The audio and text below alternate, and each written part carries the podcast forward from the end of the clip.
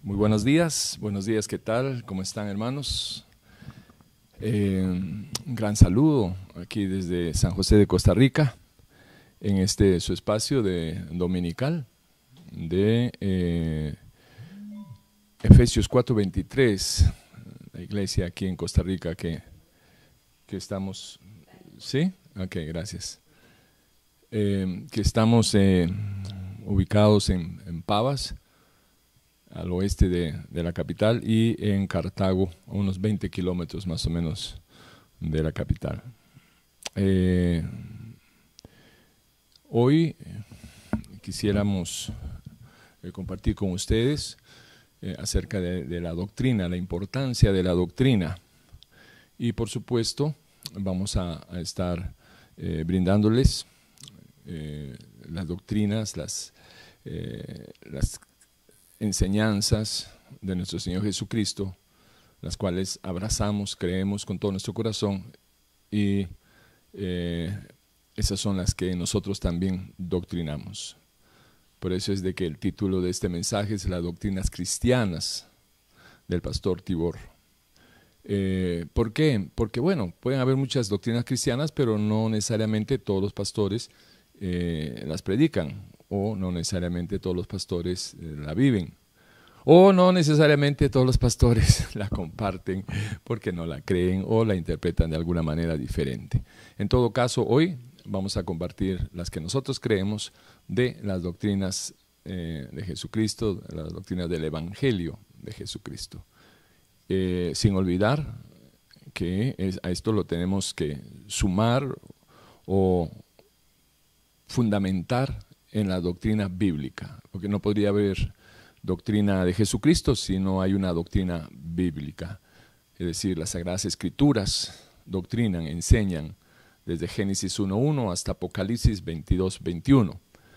Y encontramos que las doctrinas de Jesucristo no solo eh, se refieren a la era cristiana, es decir, cuando, cuando Dios eh, el Dios creador se hizo criatura y vino a este mundo a salvar lo que había creado, sino que eh, nuestro Señor Jesucristo también hace referencias a la doctrina eh, bíblica, a la, doctrina del Antiguo Testamento. Tanto así que el Señor lo resume en Juan 5:39, escudriñad las escrituras, porque a ustedes les parece que ahí está la vida eterna, y ellas son las que dan testimonio de mí. Sin Antiguo Testamento no hay Nuevo Testamento. Eh, no tendría sentido el Nuevo Pacto o el Nuevo Testamento si es que eh, no estuviéramos fundamentados y cimentados en el Antiguo Pacto o Antiguo Testamento. ¿Estamos, hermanos? Bueno, ese es el tema, por ahí vamos a estar eh, navegando en este día. Vamos a estar nadando por esas aguas lindas, preciosas de la palabra de Dios. Y antes de iniciar eh, quisiéramos eh, orar, darle gracias al Señor por esta oportunidad y eh, animarles, exhortarlos, es animarlos, es, la misma, son sinónimos, exhortarlos, animarles, redarguirles a que se dispongan todo su ser, espiritual y cuerpo, a recibir esta enseñanza doctrinal que les puede ayudar mucho, muchísimo, a ubicarse, a saber cómo están doctrinalmente el que no sabe cómo está ubicado doctrinalmente, no sabe en qué cree. Por eso un día va para el sur, otro día va para el norte y otro día no sabe ni para dónde va. Así que estamos más que eh, advertidos de la importancia de la doctrina. Hay que conocer doctrina, entender doctrina, vivir doctrina. ¿Cuál? La doctrina de Jesucristo. Padre Santo, muchas gracias, Señor, por esta oportunidad que tenemos de reunirnos con todas aquellas personas que nos dan el, crédito, Señor, de que lo que compartimos a través de estos micrófonos eh, está en armonía con la doctrina de Jesucristo. Y hoy quisiéramos eh, ampliar y, actualizar, Señor, lo que creemos, lo que vivimos, lo que doctrinamos, para que todos aquellos que, quieran pesar a la luz de la balanza, de, la palabra de Dios, eh, lo que a través de este espacio de nuestra página Iglesia Efesio 423 aquí en YouTube, a través de las predicaciones en vivo, tanto en la iglesia de Efesios aquí en Pavas como allá en Cartago, que puedan eh, tener confianza, tener seguridad y salir de todas dudas de que si lo que predicamos armoniza, tiene el sustento de la doctrina del Evangelio de Jesucristo. Señor, gracias por esta oportunidad. Que sea un tiempo de mucha edificación, de mucho fortalecimiento, Señor. Respuestas para las preguntas existenciales de más de uno que quiera realmente conocer cuál es su origen, su propósito de vida y su destino final. Que hoy, este domingo 13 de, junio, sea un tiempo muy, muy especial, Señor, muy especial. Que marque un antes y después en su caminar doctrinal de todos y cada uno de los que están eh, involucrados con este espacio en esta hora. Gracias, Señor. Amén, amén y amén. Bueno, eh, la doctrina cristiana, vamos a tratar de, presentárselas y anhelando de que usted lo pueda ver, abrazar y anhelar el caminar en ella. Eh, un saludo, un saludo muy especial para la pastora Soraya Ali, allá en Argentina. Está cumpliendo años hoy y pues le deseamos que, que sea el inicio de un excelente año para usted.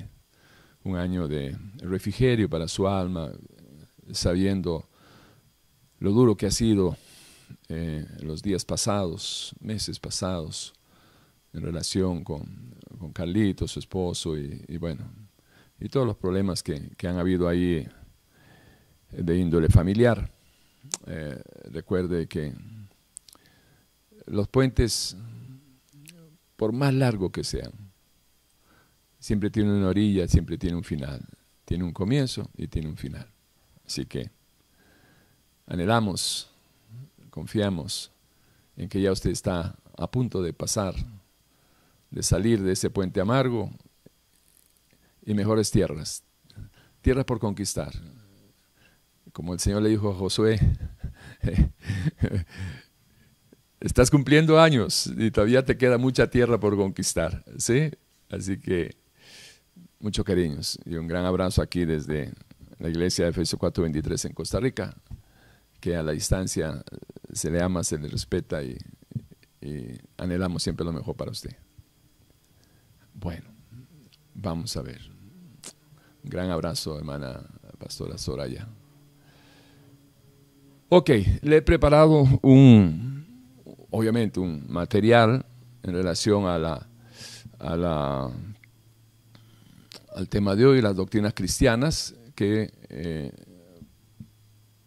creemos y doctrinamos en Efesios 4:23. Son las 10 y 39, estamos en vivo y en directo, domingo 13 de eh, junio del 2021. Bien, vamos a ver.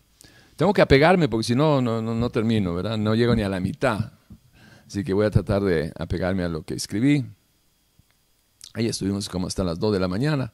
Hoy nos levantamos a las 6 todo eso para motivar a los predicadores a que no se cansen de escudriñar, de, esforzarse, a, buscar esa perla preciosa que es el mensaje de salvación para la gente.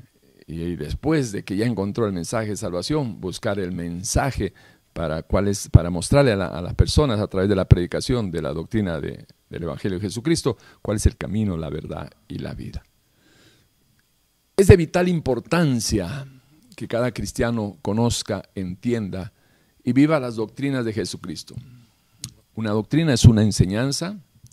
La doctrina de Cristo se nombra de esta manera porque en la Biblia tenemos como, como el centro de toda la doctrina, de toda la enseñanza, la doctrina de Jesucristo, del Evangelio de Jesucristo. Es decir, lo que enseñó Jesucristo sobre el eterno Dios Padre, sobre el reino de Dios y su justicia, sobre el camino, la verdad y el estilo de vida que Dios espera que todos sus hijos, su pueblo, los que creen en Él, deben de conocer y deben de vivir. La doctrina de Jesucristo, es decir, lo que Jesús enseñó, es lo que sus apóstoles aprendieron, es lo que fielmente sus apóstoles doctrinaron, es lo que Pablo doctrinó, es lo que Pablo aprendió en los tres años que pasó con el Cristo resucitado allá en el desierto. En Gálatas 1.11 dice, inspirado por el Espíritu de Dios, Pablito, mas os hago saber, hermanos, que el Evangelio anunciado por mí no es según hombre, es decir, no me lo enseñó ningún hombre, pues yo ni lo recibí ni lo aprendí de hombre alguno, sino por revelación de Jesucristo. ¿Dónde? En esos tres añitos, un curso intensivo, en armonía, en relación linda, en comunión, en privacidad, ese privilegio que tuvo eh, eh, Pablo. Pablo no conoció a Jesucristo eh, antes de la cruz, lo conoció en el poder de la resurrección después de la cruz.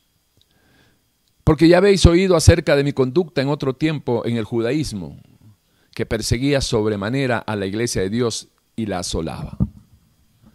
Versículo 14 de Gálatas 1. Y en el judaísmo aventajaba a muchos de mis contemporáneos. En mi nación, perdón, y en el judaísmo aventajaba a muchos de mis contemporáneos en mi nación siendo mucho más celoso de las tradiciones de mis padres. Pero cuando agradó a Dios que me apartó desde el vientre de mi madre y me llamó por su gracia, estas son las elecciones para, para servir con propósitos divinos. Para eso sí existe la elección. ¿sí? Con su propósito divino, lo que el Señor quiera. Pero no para salvación. Para salvación no hay elección. Eh, eh, no hay una preelección antes de la eh, creación de, la persona. O sea, no hay una predestinación. Pero cuando agradó a Dios que me apartó desde el vientre de mi madre y me llamó por su gracia, por un propósito divino, revelar a su Hijo en mí para que yo le predicase entre los gentiles. No consulté enseguida con carne y sangre, ni subí a Jerusalén a los que eran apóstoles antes que yo, sino que fui a Arabia y volví de nuevo a Damasco. Después, pasados tres años, ese es el tiempo del discipulado directo que recibió Pablito. Después, pasado tres años, subí a Jerusalén para ver a Pedro y permanecí con él quince días. Pero no vi a ningún otro de los apóstoles sino Jacobo, el hermano del Señor. Esto es lo que una prueba más de que María tuvo hijos, medios hermanos con Jesús, ¿verdad? Y eh, conforme también enseña Mateo 13. Bien, sigamos. Eh, Pablo, Pablo, por otro lado, predicaba la doctrina de Cristo como Cristo se lo había enseñado, que es algo que eh, si usted es un predicador, por favor, vuelva a las sendas antiguas, predique a Jesucristo y a este crucificado. ¿Sí? Ok, no voy a desviarme mucho. Estoy tratando de no desviarme mucho. Eh, pero sí, esto es algo que debemos de hacer los predicadores, predicar a Cristo, a la cruz, a la locura de la cruz, de la salvación, de la obra perfecta. Eh, y ciertamente eh, Pablo, discipulado, enseñado por Cristo, él predicaba lo que el Señor le había transmitido. 1 Corintios 1.10 dice, os ruego pues hermanos por el nombre de nuestro Señor Jesucristo, es decir, esa es la fuente de la información que les voy a dar, que habléis todos una misma cosa, una misma doctrina, y que no haya entre vosotros divisiones, diferentes doctrinas, sino que estéis perfectamente unidos en una misma mente, en una misma doctrina y en un mismo parecer, en una misma doctrina. Porque la palabra de la cruz, es la doctrina. Es locura a los que se pierden. Por eso es que Pablo, eh, Pablo la resalta. Porque la palabra de la cruz, ahí está poniendo, está situando ¿sí? el, el punto de discordia, ¿no? Porque la palabra de la cruz es locura a los que se pierden, pero a los que se salvan, esa es la, otra doctrina, la doctrina que se debe de permanecer, la doctrina de Jesucristo. Pero a los que se salvan, esto es, a nosotros es poder de Dios. 1 Corintios 2.1, sigue hablando Pablo, inspirado por el Espíritu de Dios. Así que hermanos, cuando fui a vosotros para anunciarlos, anunciaros el testimonio de Dios, no fui con excelencia de palabras o de sabiduría, pues me propuse no saber entre vosotros cosa alguna, sino a Jesucristo y a este crucificado. Esa era la doctrina de Pablo. La doctrina es tan importante que encontramos los siguientes eh, mandamientos y las siguientes advertencias. Mateo 7.1 nos relata lo siguiente. Se juntaron a Jesús los fariseos y algunos de los escribas que habían venido de Jerusalén, los cuales viendo a algunos de los discípulos de Jesús comer, con eh, comer pan con manos inmundas, esto es, no lavadas, los condenaban. Porque los fariseos y todos los judíos, aferrándose a la tradición de los ancianos, si muchas veces, muchas veces, no una vez, muchas veces no se lavaban las manos, pues no comen. Y volviendo de la plaza, si no se lavan, no comen. Y otras muchas cosas hay que, que, hay que tomar para guardar, como los lavamientos de los vasos de beber y de los jarros y de los utensilios de metal y de los lechos. Versículo 5 de Mateo 7. Le preguntaron pues los fariseos y, y los escribas a Jesús, ¿por qué tus discípulos no andan conforme a la tradición de los ancianos, sino que comen pan con manos inmundas? Respondiendo el Señor les dijo, hipócritas, bien profetizó de vosotros Isaías, como está escrito. Este pueblo de labios me honra mas su corazón está lejos de mí. Pues en vano me honran enseñando como doctrinas mandamientos de hombres. Porque dejando el mandamiento de Dios, os aferráis a las tradiciones de los hombres. Y fíjese que esto es algo que, se ha reciclado eh, muy fuertemente en, en este siglo XXI, especialmente del año 2000 para acá. Ha sido tremendo la, el, auge, ha sido tremendo la, explosión de, de doctrinas que en realidad se presentan como si fueran de Cristo, si fueran del Evangelio de Jesucristo, pero no pasan de ser tradiciones pastorales. Ya no las tradiciones de los judíos, sino tradiciones pastorales. Y bueno, como el ministro de Información de Hitler dijo en alguna ocasión, si usted dice una mentira diez veces, la gente va a empezar a creer. Si la repite diez más, la gente lo va a creer. Y si la repite diez más, se va a convertir en un dogma no discutible. Bueno, de esa misma manera, durante los meses, años que comenzó a proliferar eh, doctrinas como, por ejemplo, eh, la de los encuentros, maldiciones generacionales, la paternidad espiritual, la confesión positiva, yo declaro, yo confieso, eso es metafísica pura. Eh, el tema del diezmo para la iglesia cristiana, que si usted no diezma es un maldito, es un ladrón, eh, que la salvación no se pierde, salvo siempre salvos. Todas esas doctrinas eh, son doctrinas falsas, son doctrinas del otro evangelio que Pablo también advirtió en su momento en el primer capítulo de Gálatas. En todo caso, eh, sí se han convertido en tradiciones pastorales. Y la gente ya no lo discute, la gente no lo discute.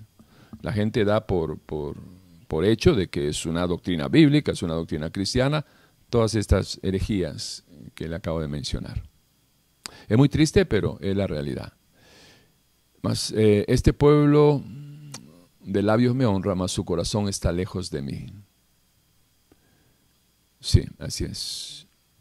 Eh, se enseñan eh, tradiciones pastorales como si fueran doctrinas cristianas.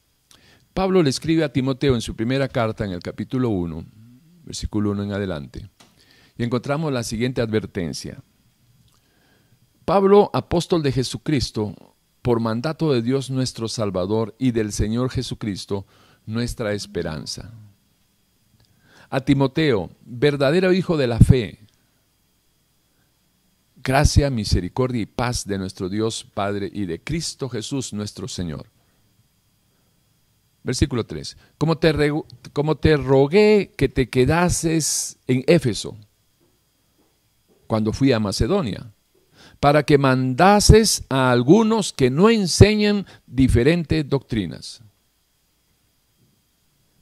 Pablo ya lo había advertido que en su partida entrarían lobos vestidos de, lobos rapaces vestidos de ovejas y que harían cruelmente, harían una matazón ahí entre las ovejas con su partida. Retomo lo, que escrito está. Primera de Timoteo capítulo 1 versículo 3. Como te rogué que te quedases en Éfeso cuando fui a Macedonia, para que mandases a algunos que no enseñen diferentes doctrinas, ni presten atención a fábulas y genealogías interminables que acarrean disputa más bien que edificación de Dios, que es por fe. Así te encargo ahora, pues el propósito de este mandamiento es el amor nacido de corazón limpio, de una mente limpia, y de buena conciencia y de fe no fingida. O sea, eh, puede haber mentes no limpias, malas conciencias y fe fingidas, que es contrario a lo que el propósito de este mandamiento que, que Pablo le da a Timoteo a través de, de la inspiración del Espíritu de Dios, dice que es el amor nacido de corazón limpio. Recuerde, corazón es mente, ¿no? De una mente limpia, limpia, pura, eh, sin contaminación doctrinales y de buena conciencia. Cuando tú honras a Dios vas a tener buena conciencia. Y de fe no fingida, es decir, de una creencia, de una fe, de una, doctrina que sustenta lo que, lo que crees, eh, que realmente lo creas, que, no finjas creer cuando no lo crees. ¿sí? Y de fe no fingida, de las, de las cuales cosas, desviándose algunos, se apartaron a vana palabrería, queriendo ser doctores de la ley, sin entender ni lo que hablan ni lo que afirman. Primera Timoteo 4:16 le dice el Espíritu de Dios a Timoteo a través de Pablo para que quede establecido como una doctrina para eh, los tiempos futuros en los cuales hoy nos, nos, toca a nosotros la oportunidad de vivirlo. Primera Timoteo 4:16, fíjese esta advertencia. Ten cuidado, Timoteo, de ti mismo Ten cuidado de ti mismo y de la doctrina. No minimice la doctrina. No crea que, usted puede estar por aquí y por allá y que agarra una cosa, agarra otra y que desecha lo malo y se queda con lo bueno. Eso no es verdad, eso no existe. No es real. Lo que existe es un cementerio, así como hay cementerios de elefantes, hay un cementerio de personas que de buen corazoncito, creyendo de que yo tomo lo bueno y desecho lo malo, se han apartado, se han desviado del Evangelio de Jesucristo, de la doctrina de Jesucristo, para su mal, no para su bien. Eh, ten cuidado de ti mismo, Timoteo, y de la doctrina. Persiste en ello, pues haciendo esto te salvarás a ti mismo. Oiga, vea lo que dice Pablo. Te salvarás a ti mismo. Está poniendo un condicionado a la salvación, que es permanecer en la palabra de Dios, permanecer en la doctrina cristiana. Lo está condicionando. Ten cuidado de ti mismo y de la doctrina. Persiste en ello, pues haciendo esto te salvarás a ti mismo y a los que te oyeren. El conocimiento engendra responsabilidad. Según de Timoteo, capítulo 4, del 1 al 13. Te encarezco, le sigue hablando en la segunda carta a, Timoteo, en el capítulo 4, versículo 1, le dice, te encarezco delante de Dios y del Señor Jesucristo, que juzgará a los vivos y a los muertos en su manifestación y en su reino. Que predique la palabra, que instes a tiempo, Timoteo, insta a tiempo y fuera de tiempo. Le estoy hablando a todos los predicadores, pastores, que en un momento puedan ver este mensaje. Porque se supone que en este momento usted está en su iglesia física. Pero lea, escudriña, según de Timoteo capítulo 4 del 1 al 13.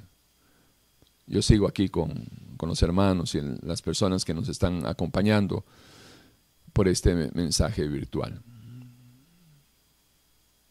Te encarezco delante de Dios y del Señor Jesucristo, que juzgará a los vivos y a los muertos en su manifestación en su reino, que predique la palabra, que instes a tiempo y fuera de tiempo, redarguye, reprende, exhorta con toda paciencia y doctrina.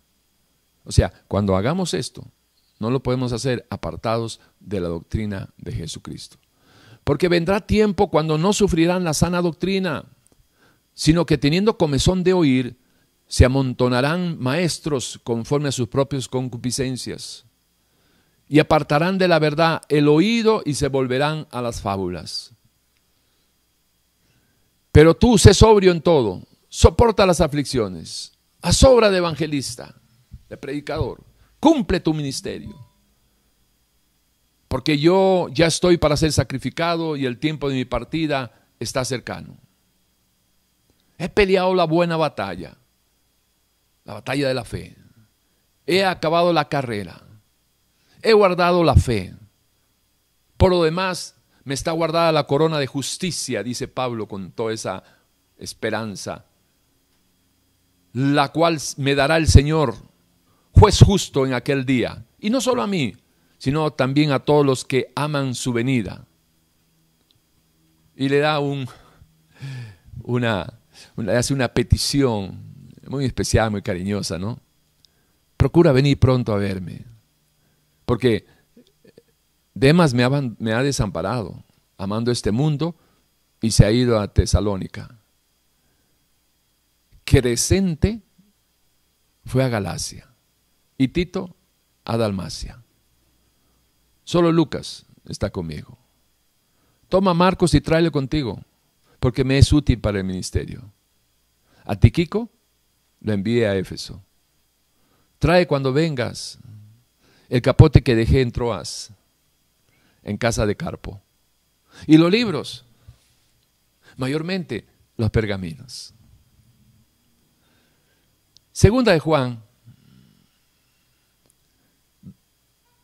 obviamente tiene un solo capítulo. Segunda de Juan, versículo 9, 10 y 11, dice lo siguiente, y con esto espero haber dejado establecida la importancia eh, eh, sobre la doctrina. Segunda de Juan, versículo 9, dice así, cualquiera que se extravía, es decir, andaba bien en la doctrina de Jesucristo, cualquiera que se extravía y no persevera en la doctrina de Cristo, no tiene a Dios. El que persevera en la doctrina de Cristo, ese sí tiene al Padre y al Hijo. Si alguno viene a vosotros y no trae esta doctrina, no lo recibas en casa, ni le digas bienvenido, porque el que le dice bienvenido participa en sus malas obras. El que tiene oído, que oiga para que vea qué es lo que dice el Espíritu de Dios a través de su palabra, que es la misma de ayer, es la misma de hoy y hasta que el Señor regrese. Es inmutable, no hay variación, no se acomoda a los tiempos, no se acomoda a las modas. La Biblia no se acomoda al hombre, el hombre tiene que acomodarse a la Biblia. Ese es el camino correcto. Estamos. Bueno, hermanos, espero que les haya quedado en claro la importancia de, de cada uno, eh, eh, de que cada uno de ustedes debe de escudriñar las Sagradas Escrituras. Eso no es optativo, es imperativo. Si usted dice que es cristiano, cristiana, tiene que escudriñar las escrituras. No puede seguir diciendo que cree en un Cristo, que cree en un Dios, que cree en Jesucristo, que cree en el Espíritu Santo y no saber lo que ellos enseñaron, los apóstoles, lo que enseñó nuestro Señor Jesucristo, lo que revela el Espíritu Santo a través de su palabra, palabra viva, vivificada, que solo se vivifica en nuestras vidas cuando en medio de la obediencia, cuando en medio de la obediencia comprobamos la veracidad de lo que escrito está. Si usted no escudriña y no vive la palabra, usted nunca va a estar convencido de que Dios es quien dice que es. Nunca va a estar convencido de que Dios eh, cumple lo que promete, advierte y cumple lo que promete, condicionando eh, todas las cosas a que el hombre haga su parte, porque si el hombre hace su parte, Dios hace la de él. Así está claramente establecido en la doctrina bíblica y en la doctrina de Jesucristo. Bien, eh, debemos ciertamente aprender a conocer y en medio del conocimiento y vivencia a través de la palabra de Dios, vivir conforme a la doctrina de la Biblia y la doctrina de Jesucristo. En esta hora le vamos a compartir, ya de aquí en adelante, las doctrinas de Jesucristo que tratamos de doctrinar a tiempo y fuera de tiempo en la iglesia Efesios 4:23 y eh, son los siguientes.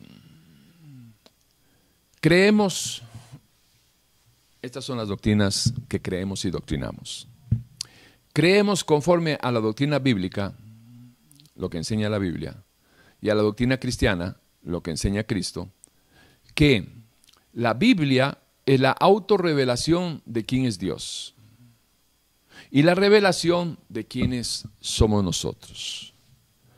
Creemos que en la Biblia se encuentra nuestro origen, la revelación, nuestro propósito de vida, la revelación y nuestro destino final. La revelación que resuelve y responde a todo cuestionamiento, todo problema existencial que tenga una persona, si no sabe por qué existe, si no sabe qué es lo que pasa en esta vida, si no tiene un propósito de vida, si le tiene miedo a, la muerte después de, la muerte o la vida después de la muerte, si es que existe algo que hay después de la muerte. Todos esos problemas existenciales, si usted quiere eh, resolverlos, véngase a la palabra, véngase a la Biblia, la palabra de Dios, las sagradas escrituras, una obra maestra que fue escrita a lo largo y ancho de tres continentes durante un periodo de más de 1500 años.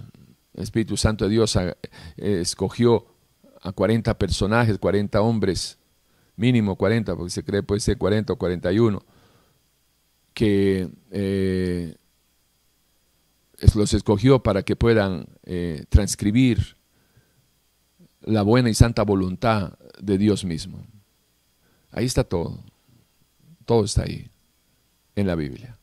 Y creemos que la única fuente de fe, la única fuente inmutable eh, de absoluta confianza, por su origen, eh, que viene de la mente de Dios, y que obviamente con nuestra limitación, limitaciones, tenemos una mente finita, no podemos abarcar todo, no podemos entender todo. Pero déjeme decirle algo acerca de la Biblia. Lo que usted puede escudriñar y entender le va a ser suficiente para ser salvo. De ahí en adelante, para mantenerse, lo que usted pueda seguir escudriñando y eh, experimentando, viviendo a través de la obediencia, le ayudará a mantener esa salvación. Así es. Creemos también en un solo Dios, Dios eterno, en el cual la eternidad habita en él. Dice el libro de Isaías que la eternidad habita en Dios. Eh, eso, eso es para que, déjeme, déjeme buscarlo, eh, déjeme buscarlo para darles el pasaje. Eso, es lo asombroso. Eh, aquí está, 57, 15. Eso es lo asombroso de, nada más como para que usted tenga una idea y se le vuele el empaque del cerebro. para que usted se imagine de la grandeza, la inmensidad, eh, la, eternidad de Dios, que lo que nosotros llamamos la eternidad, ella, la eternidad, habita en el Dios eterno. O sea, no es Dios que habita en la eternidad, es la eternidad que habita en el Dios eterno. Isaías 57, 15. Porque así dijo el alto y sublime, el que habita la eternidad, no el que habita en la eternidad, sino el que le da posada a la eternidad. El que habita la eternidad y cuyo nombre es el santo. Yo habito en la altura y la santidad y con el quebrantado y humilde de espíritu, para hacer vivir el espíritu de los humildes y para vivificar el corazón, la mente de los quebrantados. Imagínese, imagínese qué contraste. Por un lado su grandeza, que es inimaginable, no nos da el cerebro para eso, no tenemos esa capacidad si solamente nos imaginamos que la eternidad, que ya de por sí solamente la eternidad sin Dios, no lo podemos entender. Con una mente eh, finita, limitada, no podemos entender lo infinito, lo eterno. Ahora, súmele a eso que el Dios de la Biblia, el Dios que se autorrevela en la palabra de Dios, le da habitación a la eternidad. Apague y vámonos de una vez. Bueno, y ese Dios, históricamente, está persiguiendo, eh, pidiéndole, como dicen eh, los, eh, los, muchachos, pidiéndole cacao a la novia, pidiéndole cacao al novio, que perdóname, que mira, que yo te quiero, dame, dame pelota, y, verdad. La historia de, de amor, de la, de, la historia de amor más larga, más triste y más injusta, no es la suya, que fue traicionada por su esposo o su esposa, es la historia de Dios, que habiendo hecho todo y dando todo para que eh, produzcan buenas uvas, dieron uvas silvestres. La infidelidad del hombre a un Dios fiel. Qué historia más triste. Pero hay un final lindo, precioso, para aquellos que, permiten que a través del Evangelio de Jesucristo puedan encontrar el camino de la verdad y la vida para que sean restaurados y que eh, puedan pasar su eternidad con ese Dios que un día usted y yo lo desechamos. Bien, creemos en un solo Dios eterno, ¿verdad? Eh, Creemos en ese, en ese Dios que se nos revela desde Génesis 1.1 hasta Apocalipsis 22.21, en la persona de Dios Padre. Creemos en un solo Dios, pero manifestado en la persona de Dios Padre, Dios Hijo y Dios Espíritu. Bueno, convirtiéndose en uno de los mayores misterios sin resolver para el hombre en las Sagradas Escrituras y es lo que se conoce como el misterio de la Trinidad. De igual manera, eh, podemos eh, encontrar pasajes donde el Señor se presenta en un solo pasaje, está registrado Dios Padre, Dios Hijo y Dios Espíritu. ¿Sí? Eso usted lo puede buscar, porque si nos ponemos, no, terminaría de, darles la lista de, las doctrinas que creemos. Creemos también, o sea, la, palabra Trinidad no existe en la Biblia, pero lo que sí existe en muchos pasajes es, eh, usted lo puede poner ahí con el tío Google, pone ahí, eh, pasajes donde se menciona la Trinidad en un solo versículo. Y ahí le sale. Bien, eh, creemos también en la unión hipostática de Jesús, que significa que Jesús es 100% hombre y 100% Dios. Eso lo, creemos. Creemos su nacimiento eh, a través de la concepción del Espíritu Santo en el vientre de María. creemos también en su vida, muerte, resurrección. tal como, como eh, la doctrina de Jesucristo lo enseña y la doctrina bíblica lo había profetizado en lo que se llama y se conoce a través de la palabra como las profecías mesiánicas, que con más de mil, eh, mil años de, diferencia se profetizó eh, con una exactitud, por, por, ejemplo en los Salmos 18, el Salmo 22, cómo iba Jesús a, morir, a los sufrimientos y cómo iba a, ser crucificado. Su muerte fue eh, previamente relatada eh, mil años, 980, 950 años antes de que sucediera. O sea, todas esas cosas, pues para cualquiera que, que, no tenga problemas en su moral de aceptar la moral de Dios, lo puede aceptar fácilmente. Porque ya sería una necesidad decir, sí, pero no. ok. Em, creemos, conforme enseña la, Biblia y la doctrina cristiana, que Dios nos revela tres atributos inherentes y congénito eh, eh, innatos eh, de su naturaleza, de su Zoe.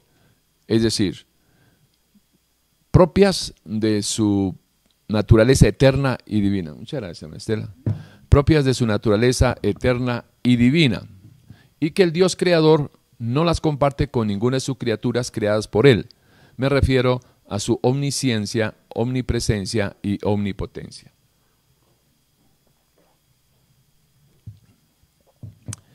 En la suma de las doctrinas cristianas encontramos en 2 de Pedro 1 al 10 la siguiente revelación en cuanto a Dios que comparte algunas de sus propiedades, es decir, de su naturaleza, de su so eterno. Y dice eh, segunda de Pedro, inspirado por el Espíritu de Dios, hablando se presenta de esta manera. Simón Pedro, siervo y apóstol de Jesucristo, a los que habéis alcanzado por la justicia de nuestro Dios y Salvador Jesucristo una fe igualmente preciosa que la nuestra, gracia y paz sean multiplicadas en el conocimiento de Dios y de nuestro Señor Jesús. Como todas las cosas que pertenecen a la vida y a la piedad nos han sido dadas por su divino, divino poder, mediante el conocimiento de aquel, está hablando de Jesucristo, que nos llamó por su gloria y excelencia Versículo 4 de 2 de Pedro capítulo 1. Por medio de las cuales nos ha dado preciosas y grandísimas promesas para que por ellas llegaseis a ser participantes de la naturaleza divina, divina, habiendo huido de la corrupción que hay en el mundo a causa de la concupiscencia. O sea, eh, esto que dice Pedro, inspirado por el Espíritu de Dios, que eh, a través de, las preciosas y grandísimas promesas, o sea, lo que está en, el Evangelio de Jesucristo, eh, y que por ellos, por el conocimiento de esas promesas, eh, podamos llegar a ser participantes de la naturaleza divina. ¿De qué está hablando? Bueno, está hablando de los dones y está hablando de el fruto del Espíritu. Nosotros creemos en los dones conforme enseña la doctrina de, de Jesucristo, del Evangelio de Jesucristo, en Primera de Corintios 12 y en Primera de Corintios 14.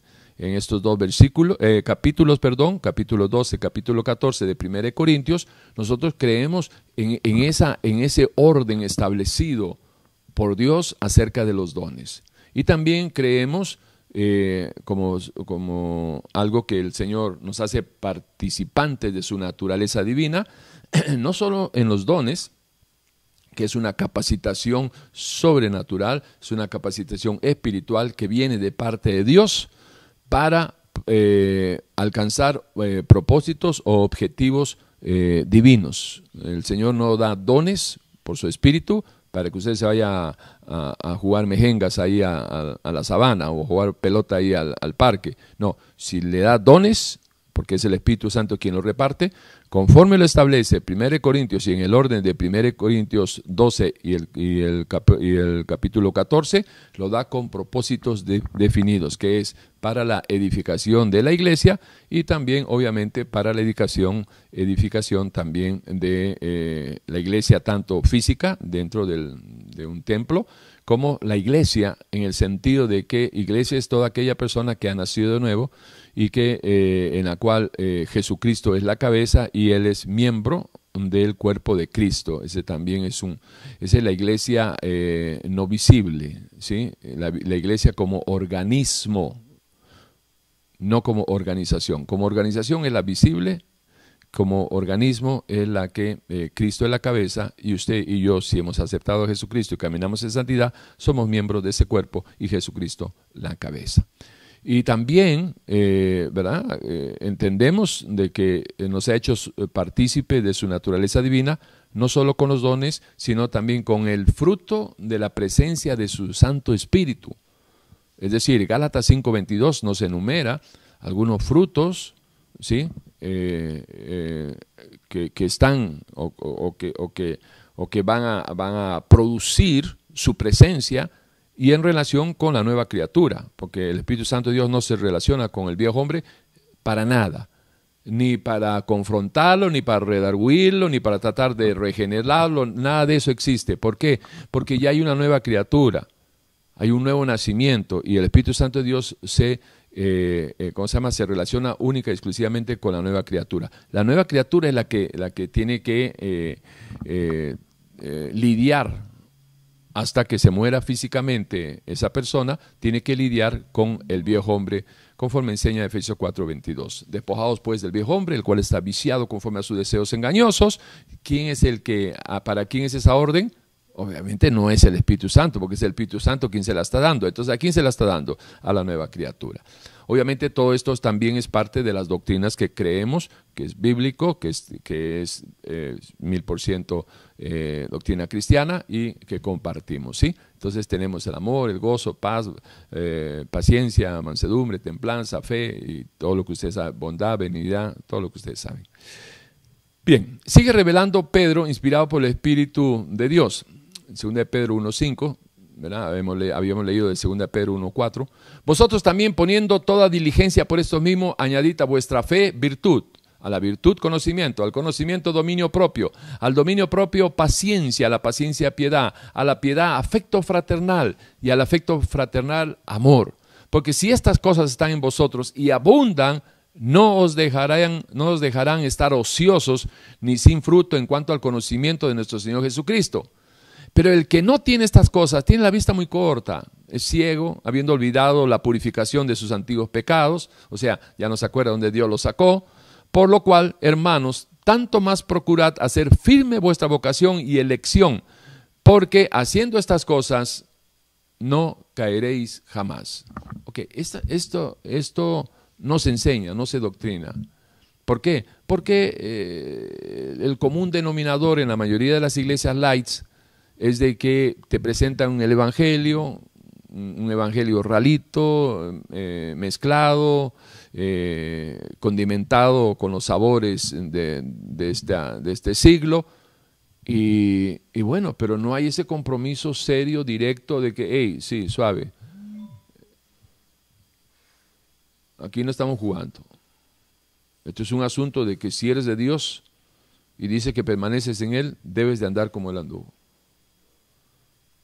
El que tiene oídos, que entienda. Lo demás, que todos somos pecadores, ese, que, ese puro cuento chino.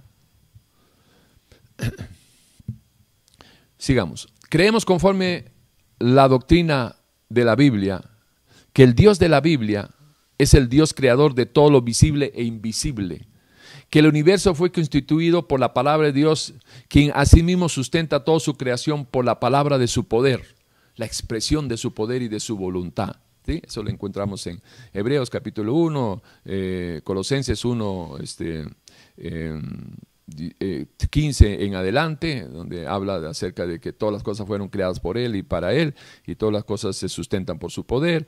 ¿sí? Eh, Hebreos eh, capítulo 1, versículo 3, habla de que las cosas que, entendemos, en que entendemos haber sido constituidos por la palabra de Dios y todas las cosas se sostienen por el poder de su palabra.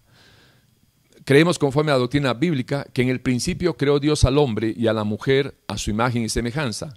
Es decir, la imagen es lo moral y este, lo cual se perdió a consecuencia de la desobediencia a causa de la incredulidad. Porque si usted no es incrédulo, no desobedece.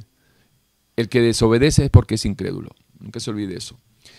En un manifiesto mal uso del libre albedrío de Adán y Eva, perdieron eh, la imagen ¿sí? lo moral de Dios, y en semejanza eh, somos seres espirituales y este, eso es lo que nos queda hasta que ah, nos arrepintamos y, volvamos a nacer de nuevo.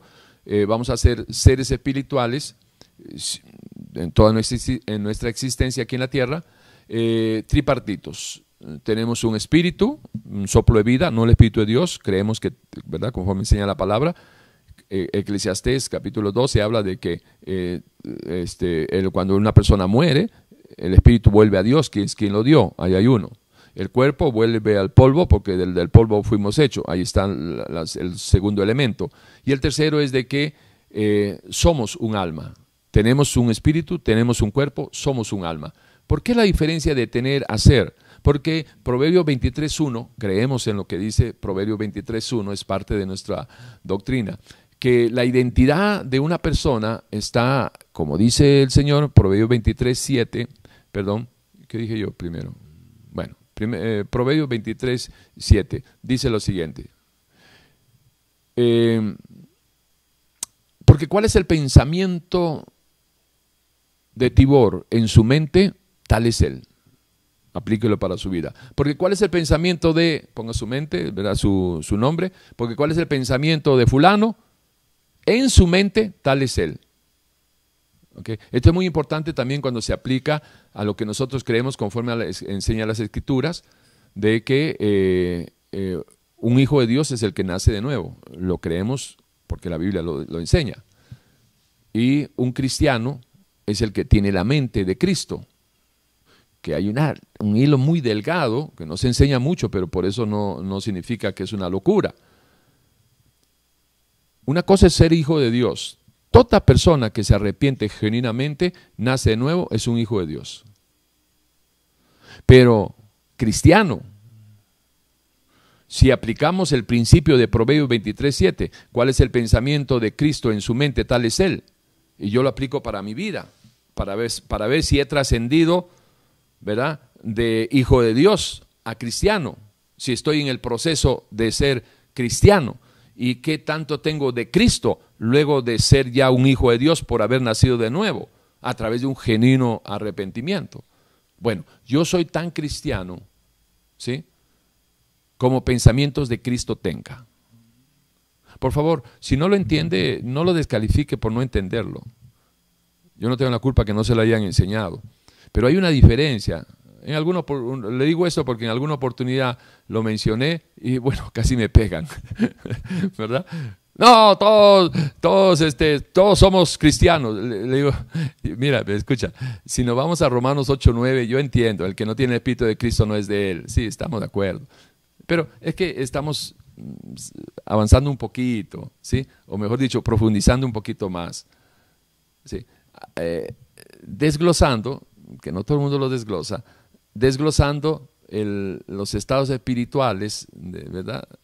Eh, entendemos que primero somos criaturas, después pecadores, después nos arrepentimos, nacemos de nuevo, somos hijos de Dios. ¿Estamos de acuerdo? Sí. Ok. Naciendo de nuevo y siendo hijos de Dios. Sí. Recuerde que cuando usted acepta a Cristo, todo esto es doctrina de lo que creemos, ¿no? Usted agarra y la pone como en el lugar que corresponda. Eh, cuando usted nace de nuevo, ¿sí? Eh, usted, trasciende de, criatura de Dios, nacida de papi y mami, a ser un hijo de Dios porque nació del Espíritu de Dios y de la palabra. Totalmente de acuerdo. Pero recuerde que su forma de pensar no cambia, su vida no cambia por el hecho de que usted ha nacido de nuevo. Su vida va a cambiar en medio de un proceso de Efesios 4, 22, 23 y 24. Lo que ha cambiado cuando usted nace de nuevo y trasciende de criatura a hijo de Dios es su naturaleza y cambia de reino, del reino de las tinieblas al reino de Dios. Colosenses 1.13. Pero si usted quiere, si usted realmente quiere hablar de identidad, no de naturaleza, de identidad, ¿sí? Cristiana, tiene que agarrar Proverbios 23.7. Y Proverbios 23, dice, ¿cuál es el pensamiento de Dayanira en su mente? Tal es ella.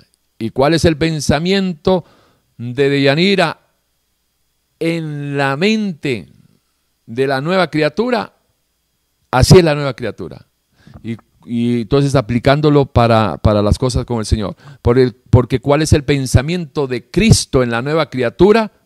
Tal es la nueva criatura yo soy tan cristiano como pensamientos de Cristo tenga. Pero usted es hijo de Dios. Mira, te la pongo fácil. Para ser, hijo para ser cristiano tengo que ser hijo de Dios. No puedo ser, no puedo ser cristiano, tener la mente de Cristo, si no tengo la nueva criatura eh, unida al Espíritu de Dios. El que se une con el Señor, un espíritu es con Él. Espiritualmente, si no he nacido de nuevo, no puedo ser cristiano. Consecuentemente, todo cristiano es hijo de Dios. Pero cuando hablamos, y por favor sígame el hilo, si no puede, pues no es culpa mía. Pero no todo, no todo hijo de Dios es cristiano, saliéndonos de lo legal a lo vital. En lo legal, usted es cristiano, usted es, forma de llamarlo, ¿verdad? Usted es cristiano, es hijo de Dios, este, ¿verdad? El Señor nos llama amigos de Dios, amigos de Jesucristo, nos llama siervos, ¿sí? Ok. Pero si usted aplica el principio de la identidad del alma, la identidad de uno, la identidad de la nueva criatura, ¿cuál es el pensamiento del hombre en su mente? Tal es él. Entonces, aplíquelo a Jesús en su cristianismo, en la nueva criatura. Y usted va a llegar a la conclusión de que cuál es el pensamiento de la nueva criatura. Tal es ella. Entonces, cuáles los, los pensamientos de Cristo que tenga la nueva criatura, así es ella. Según los pensamientos de Cristo que tenga la nueva criatura, ese es su cristianismo. Y entonces usted va a poder, conforme enseña la palabra, usted va a poder ser candidato a pensar como el Señor y sentir como el Señor. Filipenses 2.5. Haya pues ese mismo sentir en Jesús. ¿Cómo va a haber el mismo sentir en Jesús en una nueva criatura que no tiene los pensamientos de Cristo? Primero pienso, luego siento. Yo para sentir como el Señor tengo que pensar como el Señor. Si no, no voy a llorar por lo que Él llora y no me voy a reír por lo que Él se ríe. Si yo no sé por qué llora Él, ¿cómo voy a sentir yo lo que Él siente? Si yo no sé por qué, por qué se ríe Él, por qué, cuáles son las cosas que le gozan, ¿cómo me voy a gozar yo con Él si yo no sé qué es lo que le goza a Él? ¿Entienden, hermanitos? Bueno, les recomiendo un, video que se llama Cristiano Carnal. Ok. ¿Todo bien? Ok. Entonces, es que se cayó algo por ahí abajo, entonces ya estamos bien. Ok. Eh, vamos a ver. ¿Dónde estamos? Ok. Eh, Creemos, conforme a la doctrina cristiana, que la única esperanza de redención del ser humano es por medio del Evangelio de Jesucristo, Romanos 1, 16 y 17. Creemos, conforme a la doctrina bíblica y a la doctrina de Jesucristo, que es justo y necesario que cada uno logre conocer y entender la exactitud de los estados espirituales del hombre desde su concepción hasta su muerte, viviendo en el proceso que nos lleva por el camino de la redención aquí en lo temporal, hasta allá en la eternidad. Y les propongo iniciar en el siguiente orden. O sea, conocer los estados espirituales es muy importante. Tampoco se enseña mucho, pero es muy importante. Usted tiene que saber dónde está ubicado, porque si no conoce los estados espirituales, de repente usted se está engañando solito. Y cree que está en un estado cuando realmente está en otro estado espiritual. El primer estado espiritual comienza desde la concepción, porque la vida del ser humano comienza desde la concepción en el vientre de la madre. Ese primer estado también nos señala de que somos criaturas de Dios, porque Dios es la que nos ha creado. Pero también nos señala de que estamos apartadas del Dios creador, a consecuencia del pecado de, y desobediencia de Adán y Eva. Pero aquí hay algo que señalar muy importante. Que una cosa es de que seamos criaturas de Dios, porque Dios es el creador de todas las almas, y que uno nace apartado del Dios creador, pero otra cosa es de que la gente confunda en que nacemos condenados. Nadie nace condenado. Nadie nace condenado. ¿Por qué? Porque la condenación es el fruto de la incredulidad. Juan capítulo 3, versículo 18, habla y dice, el que en mí cree no está condenado, el que no cree ya ha sido condenado.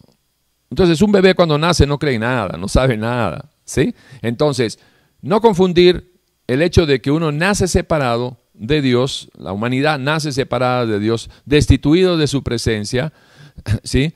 a, consecuencia de eh, eh, la incredulidad de Adán y Eva. Pero otra cosa es de que nosotros, eh, la humanidad, vayan a nacer o vayamos a nacer en el estado espiritual de condenación. ¿Ok? Ojo aquí.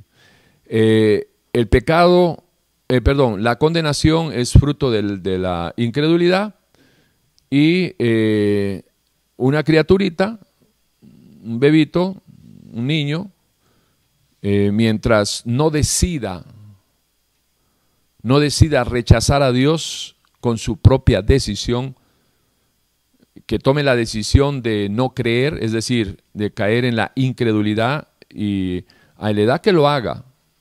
Hay algunos chiquitos que 12, 13 añitos ya están peleándose con Dios porque escuchan todo el, todo el día en su casa aberraciones en contra de Dios, entonces se va deformando eh, sus creencias y, termina a corta edad eh, ya blasfemando en contra de Dios. ¿Sí? Bueno, eh, si no se muere, ¿cómo se llama? Si uno se muere, perdón, sin, todo niño que se muera sin decidir rechazar a Dios, no tiene ningún problema su salvación. Y también, obviamente, aquellas personas que tuvieran o tengan algún tipo de, de incapacidad, de problemas y que obviamente no están maldiciendo ni, ni, viviendo en pecado, ni han rechazado a Dios, esa criatura cuando se muera, tenga 5 o tenga 20 años, 30, lo que sea, cuando esa criaturita se muera, va directamente eh, en vuelo de primera, regresa a Dios. Así que están más en problema los padres que, que la propia criatura, no importa la edad que tenga sea una, persona adulta o una, un joven este, eh, adolescente, eh, la edad que tenga. Si no está decidiendo eh, maldecir, rechazar a Dios, no tiene ningún problema, porque lo que lo condena a uno es la incredulidad. Ese es, el primer estado. El segundo estado espiritual, usando el libre albedrío en incredulidad, somos procesados y condenados por nuestra decisión de rechazar al Dios creador. ¿Nota la diferencia con el primero?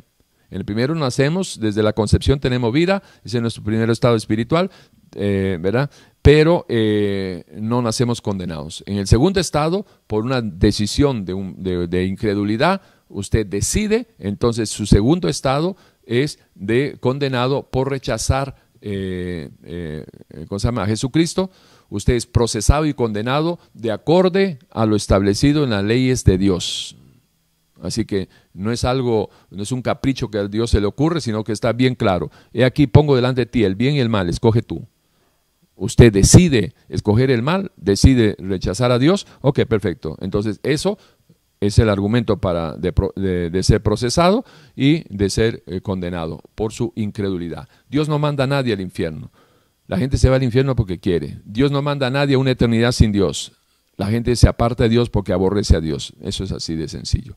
El tercer estado espiritual es una nueva criatura como fruto del proceso del Evangelio de Jesucristo. Es decir, viene el Evangelio de Jesucristo a la predicación, usted escucha la palabra, si lo cree, le da cabida a la, palabra en su mente y, reconociendo que existe Dios, usted le entrega su vida, un genuino arrepentimiento, le pide perdón al Señor y eh, los beneficios de la cruz, conforme a las promesas de Dios, se cumplen cuando el hombre hace su parte. Ese es el tercer estado espiritual, con el nacimiento de una nueva criatura. Ahora, eh, hay unos inciso A y inciso B. Eh, esta nueva criatura, si no persevera hasta el fin, puede perder su salvación, la cual depende de la relación con su Santo Espíritu, con el Espíritu Santo, por medio del conocimiento y vivencia a través de la obediencia a su palabra. Sí, el inciso A es la salvación de esta nueva criatura va a depender de su relación eh, a través del conocimiento y vivencia por la obediencia con el Espíritu de Dios.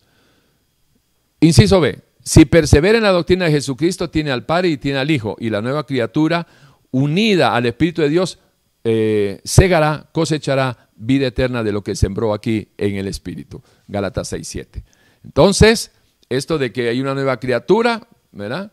Eh, como fruto del, proceso del, Evangelio de Jesucristo para la salvación de todo pecador cuando se arrepiente, Tiene que perseverar hasta el fin. El mismo Señor Jesucristo, en el libro de Mateo 24, 13, habla de que el que persevera hasta el fin, ese será salvo. ¿Sí? Ok. Eh, debemos de hablar también en esto de los estados espirituales acerca de la muerte y, eh, y la vida. La muerte es un concepto dentro del glosario de Dios que contemplan los siguientes escenarios. Hay una muerte física, hay una muerte espiritual aquí en lo temporal y hay una muerte segunda allá en la eternidad. La muerte física es cuando el espíritu, el soplo de vida del hombre sale del, cuerpo humano, del cuerpo físico y vuelve a Dios, ese hombre eh, muere físicamente. Esa es la muerte física. La muerte espiritual, eh, la muerte espiritual es cuando el hombre eh, rechaza al, al Dios de la vida, rechaza al Dios creador. Entonces, muerte espiritual significa separada el alma de ese hombre con el alma de, esa criatura, perdón, es igual, pero para ser preciso, el alma de la criatura con eh, la, vida, la, presencia de, del dador de vida, cuando está ausente de, esa almita, eh, a consecuencia de su decisión, de su pecado, esa alma se considera muerta. Muerta es separada del dador de vida. Muerta, es, muerta espiritualmente significa separada de Dios. ¿sí? Ahora, la muerte segunda en la eternidad significa que cuando una persona muere aquí sin Dios, aquí en lo temporal, entras a la eternidad. Pero la Biblia, en el libro de Apocalipsis, habla acerca de que hay una muerte segunda en la, en la eternidad. Y uno puede decir, pero ¿cómo puede haber una muerte segunda en la eternidad si en la eternidad supuestamente todo es eterno? Bueno, si usted eh, analiza de que lo que significa la muerte espiritual, que es la separación del alma pecadora del Dios que ha rechazado, del, Dios de vida, entonces, si, si muerte espiritual significa la separación del alma de Dios, cuando entre a la eternidad va a estar eternamente separada. Esa es la muerte segunda en la eternidad, donde se va a establecer que queda eternamente separada. Sobre la vida del ser humano, todas las almas son creadas por el Dios creador. Esto, imagínense que si hay mucho que si, entendieran eso, no estarían tanto, tanta gente andando con un letrerito que hay que respetar la vida de los animalitos, de los delfines, de las ballenas, porque tienen su derecho, pero eh, eh, usted puede matar al bebé que no tiene derecho a vivir después de haber sido concebido por la madre. Así que terrible. Pero ese es porque no dominan estos principios de Dios, eh, no los aceptan, y si los conocen, están en la rebelión porque no los quieren este, abrazar. Todas las almas son creadas por el Dios creador, esa es una, sobre la vida del ser humano. La vida comienza con la concepción. Todos nacemos sin relación con el Espíritu de Dios y con un libre albedrío, pero no nacemos condenados. Estoy haciendo un resumen de lo que es el tema sobre la doctrina de la vida del ser humano. La condenación viene por la incredulidad. Eh, la incredulidad es una, es una libre decisión de la persona en el mal uso de su libre albedrío. La incredulidad es el cimiento, el origen, el principio que engendra el pecado. Si el hombre no fuera incrédulo, no peca. El pecado es una decisión personal, fruto de su incredulidad.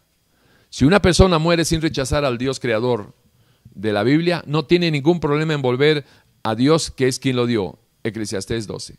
Entiéndase los niños, antes de tener una clara conciencia y responsabilidad al pensar, razonar y decidir, rechazar a Dios. Si no lo hacen, no tienen ningún problema. Y debemos de incluir a las personas que pudieran tener alguna situación por la cual es imposible que en el mal uso de un libre albedrío hayan decidido rechazar o vomitar, pisotear la sangre de Cristo, escupir su rostro con sus decisiones. Bien, el proceso de la relación del hombre según la doctrina del Evangelio de Jesucristo es el siguiente. Esto es importante. Bueno, todo es importante, pero preste atención. Hay un proceso en la redención del hombre, ¿no? Entonces les voy a, voy a, hacerle un recorrido para que usted pueda ubicarse y decir, ah, mira, yo estoy aquí. Ah, no, yo estoy aquí. Y de repente alguien dice, no, yo no estoy en nada, todavía ni empezado. Ok, bueno, perfecto, hoy es un buen día. Eh, esta es mi, eh, nuestra propuesta. Eh, de lo que doctrinamos según entendemos de la doctrina de Jesucristo y de la doctrina de la Biblia. En medio de sus delitos y pecados, al escuchar el Evangelio de Jesucristo, estamos hablando del proceso de redención, de salvación. En medio de sus delitos y pecados, al escuchar el Evangelio de Jesucristo, el pecador tiene la oportunidad de creer en el Dios que lo creó, arrepentirse y recibir el perdón de sus pecados. Una vez justificado por la fe en Jesucristo, es lavado por la sangre de Cristo. Y al producirse el milagro del nuevo nacimiento, la nueva criatura santa creada por Dios, eh, así dice Dios, y vestidos del nuevo hombre creado según Dios en la justicia y santidad de la verdad. La nueva criatura, ojo, la nueva criatura no tiene que santificarse, ella ya nace santa, separada, consagrada para Dios. Lo que tiene que hacer es mantenerse en esa santificación a través de la vivencia y la obediencia a la palabra de Dios. Y se puede vivir en santidad. Más adelante vamos a tocar ese, esa parte de lo que creemos en la santidad, pero tomen nota esto. La nueva criatura, cuando nace, nace en santidad, separada y consagrada para Dios. Ojo aquí, esto es muy importante. ¿No me cree? Efesios 4, 24. Y vestidos del nuevo hombre, creado según Dios. ¿De quién está hablando? La nueva criatura. Creado según Dios en la justicia y santidad de la verdad. Efesios 4, 24. Entonces comienza su proceso de desarrollar la mente de Cristo. Esa mente que habla 1 Corintios 2.16, que tiene todo cristiano. Todo hijo de Dios, para desarrollar la mente de Cristo y sea cristiano. tenga, y va a ser tan cristiano como tenga pensamientos de Cristo en la mente de él. Estamos claros. En el proceso de Efesios 4, 22, 23 y 24, para ir en pos de desarrollar el carácter de identidad de Cristo en su vida, en la nueva criatura, para que podamos ser candidatos para pensar como Él y sentir como Él. Filipenses 2.5. Y se cumpla aquello de 1 Juan 2.6.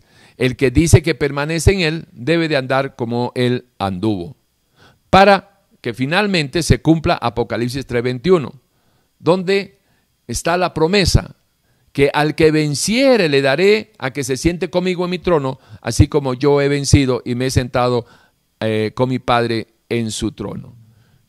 Pregunto, para hacer un pequeño corte y no comercial, pregunto, esto, es muy importante, presta atención. ¿Le suena a usted conocido todos estos pasajes y todas estas explicaciones? ¿Le suena conocido? ¿Le suena repetitivo inclusive? ¿Sí? ¿Y sabe por qué es? Escúcheme, ¿sabe por qué es? Porque en Efesios 4:23 nosotros predicamos, extraemos la predicación en base a la doctrina que creemos. Y ese es el, proceso, el protocolo que tiene que seguir el derrotero, decía un amigo. Este es el camino que, que hay que seguir. Primero, antes de predicar cualquier doctrina, hay que establecer la doctrina del tema en cuestión.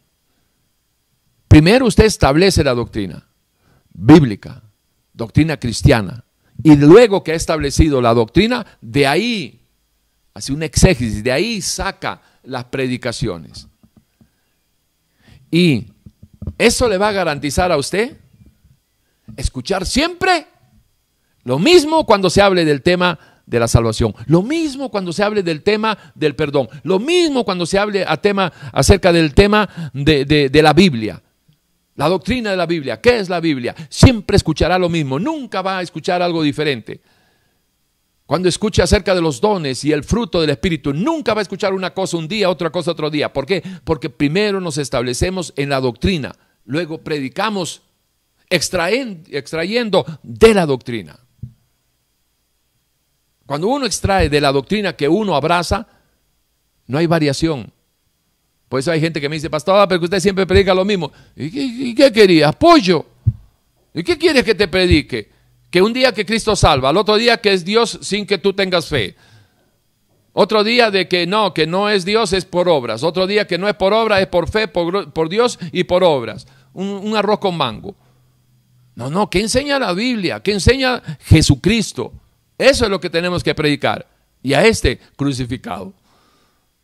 Cuando dijo consumado es todo lo que está escrito, eso es lo que hay que enseñar. Pablo decía, y esto es lo que yo vengo a enseñarles. La doctrina de Jesucristo. Entonces no hay variación. Usted escucha, todos estos famosos, más de uno se ha tenido, Benigín se tuvo que retractar eh, acerca del Espíritu Santo. Y conste que Benigín escribió en los años 90 un libro que se hizo muy, muy famoso que se llamaba Bienvenido Espíritu Santo. Y después se puso a hablar este, bobadas, decía mi abuela, acerca de la unción y del Espíritu Santo. Tuvo que, retractarse.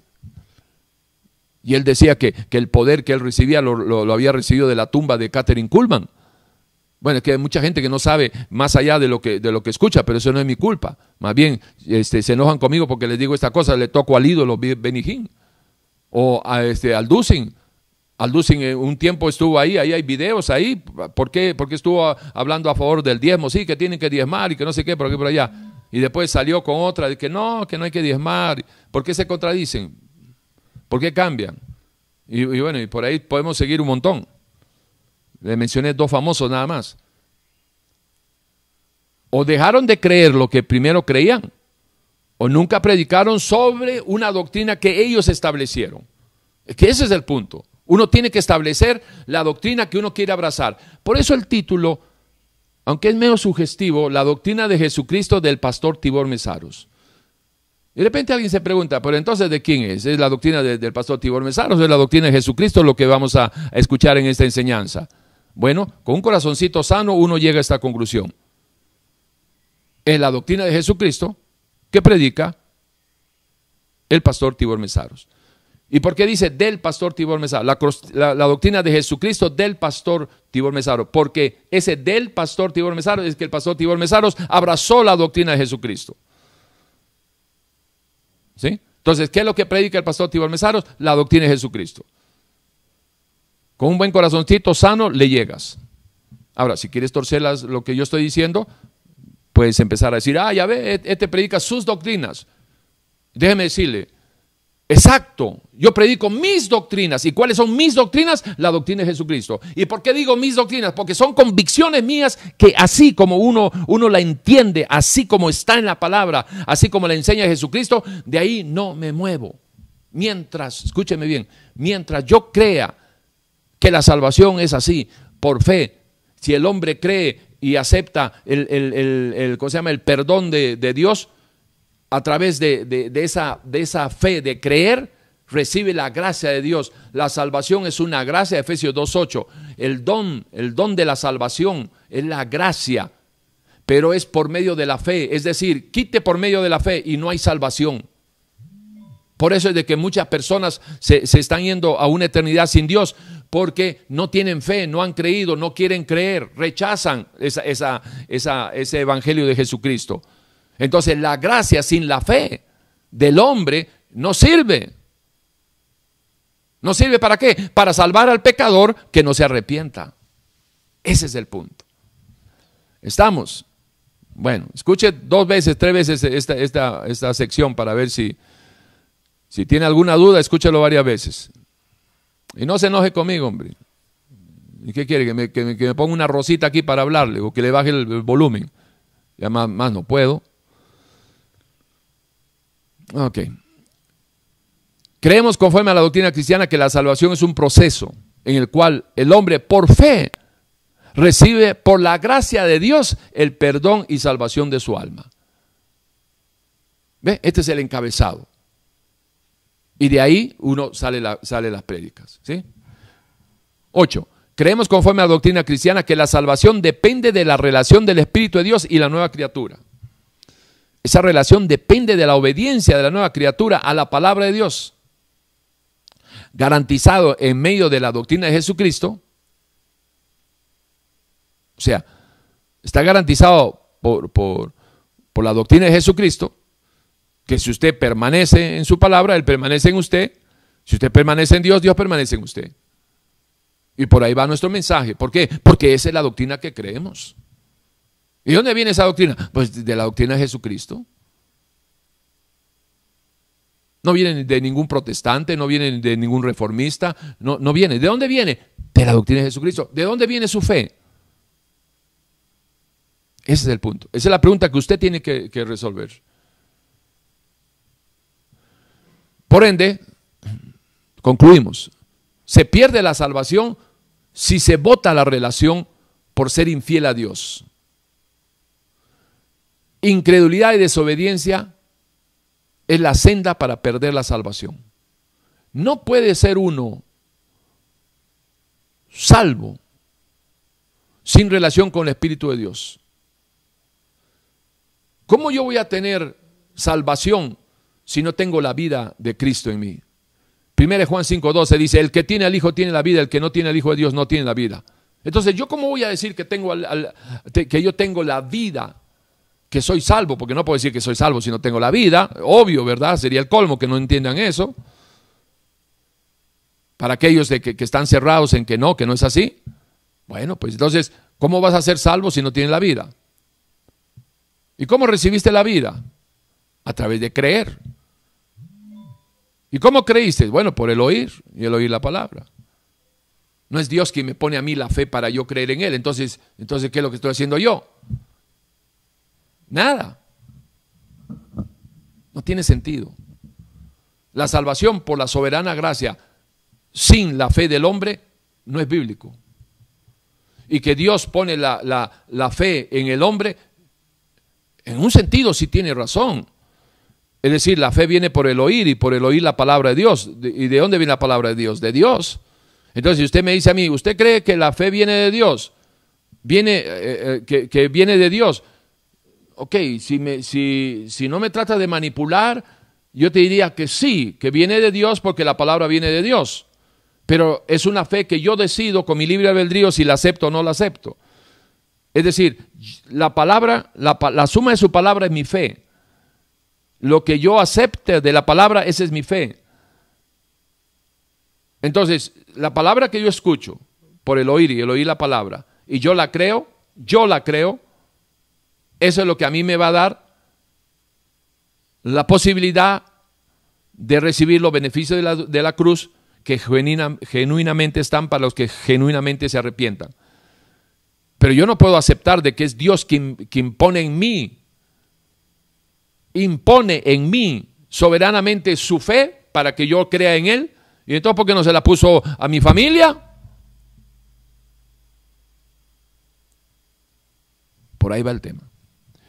Bien, vamos a ver qué dice Dios. Juan 15, 9 dice lo siguiente. Esto es lo que dice la doctrina de Jesucristo y es por eso es que yo creo en la doctrina de Jesucristo. La doctrina de Jesucristo del pastor Tibor Mesaros, porque esto es lo que yo creo de la doctrina de Jesucristo, ¿verdad? Ya estamos claros, ¿sí? Juan 15, 9 dice, como el Padre me ha amado, así también yo os, os he amado, relación. Permaneced en mi amor, fidelidad. Si guardáis mis mandamientos, permaneceréis en mi amor, así como yo he guardado los mandamientos de mi Padre y permanezco en su amor. Si guardáis mis mandamientos, permaneceréis en mi amor. Es decir, si no guardas los mandamientos, no permaneces en el amor de Dios. Si no apartas en el amor de Dios y Dios está fuera de ti, ¿cómo puedes ser salvo? Juan Primera de Juan 3:24. Y el que guarda sus mandamientos permanece en Dios. Para mayor claridad. Y Dios en él. Súper claro. Y el que guarda sus mandamientos permanece en Dios y Dios en él. Y en esto sabemos que Él permanece en nosotros por el Espíritu que nos ha dado. El que se une con el Señor, un espíritu es con Él. Y obviamente estamos hablando de un nuevo nacimiento, la nueva criatura, etcétera, etcétera. Pero ahí hay una relación con el Espíritu de Dios a través de la obediencia a la palabra. El que dice que ama a Dios, guarde sus mandamientos, etcétera, etcétera. 1 Juan 14, 15. Todo aquel que confiese que Jesús es el Hijo de Dios, Dios permanece en él y él en Dios. Ojo aquí, todo aquel que confiese que Jesús es el Hijo de Dios. Cuando uno, eso significa que creo en lo que dice Dios, en la doctrina de Dios, porque yo no puedo creer en Jesucristo y no saber nada de, su doctrina. Eso sería, eso sería religiosidad eh, eh, a, su octava potencia. Pero si aquí dice, todo aquel que confiese que Jesús es el Hijo de Dios, es porque leyendo, escudriñando, oyendo la palabra de Dios, eh, creo que Jesús es el Hijo de Dios por el Evangelio de Jesucristo. El que confiese que Jesús es el Hijo de Dios. Dios permanece en él y, en él, y él en Dios. Eso significa que mientras yo crea, tengo que obedecer la palabra, porque no puedo creer en que el pecado mata, ¿verdad? Porque la paga del pecado es, muerte y la dávida de Dios es vida eterna en Cristo Jesús, eh, Romanos 6, 22 y 23. Yo no voy a decir que creo en eso Y, voy a estar pecando ahí, ¿verdad? Eh, eh, en pecado de muerte, pecados que me separen de Dios. Es que, es que no tiene sentido. Y nosotros hemos conocido y creído el amor de Dios que tiene para con nosotros. Dios es amor y el que permanece en amor permanece en Dios y Dios en él.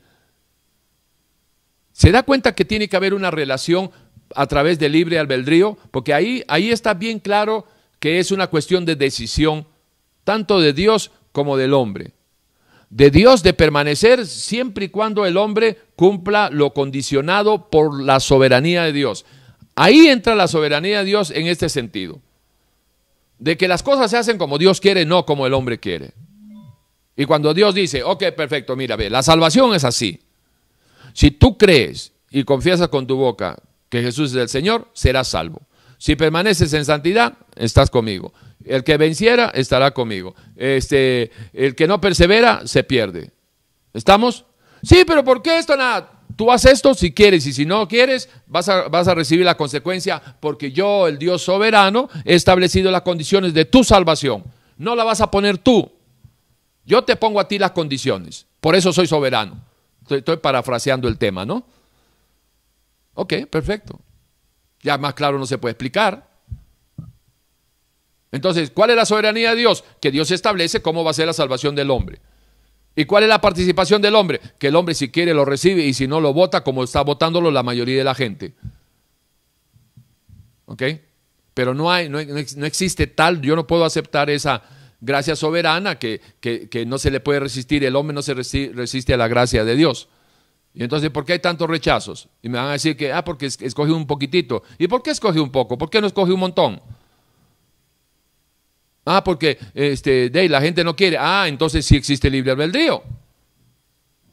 O ya nacieron condenados. Sería la predestinación. Y si es la predestinación, es lo más injusto que hay. Les recomiendo un, mensaje que tenemos, este, entendiendo la predestinación en 15 minutos. Ok, Juan 14, 20 dice lo siguiente. En aquel día vosotros conoceréis que yo estoy en mi Padre y vosotros en mí y yo en vosotros. El que tiene mis mandamientos y los guarda, ese es el que me ama. Y el que me ama será amado por mi Padre y yo lo amaré y me manifestaré a él. ¿A quién se va a manifestar? A la nueva criatura. ¿Cuándo? Cuando esté esa relación.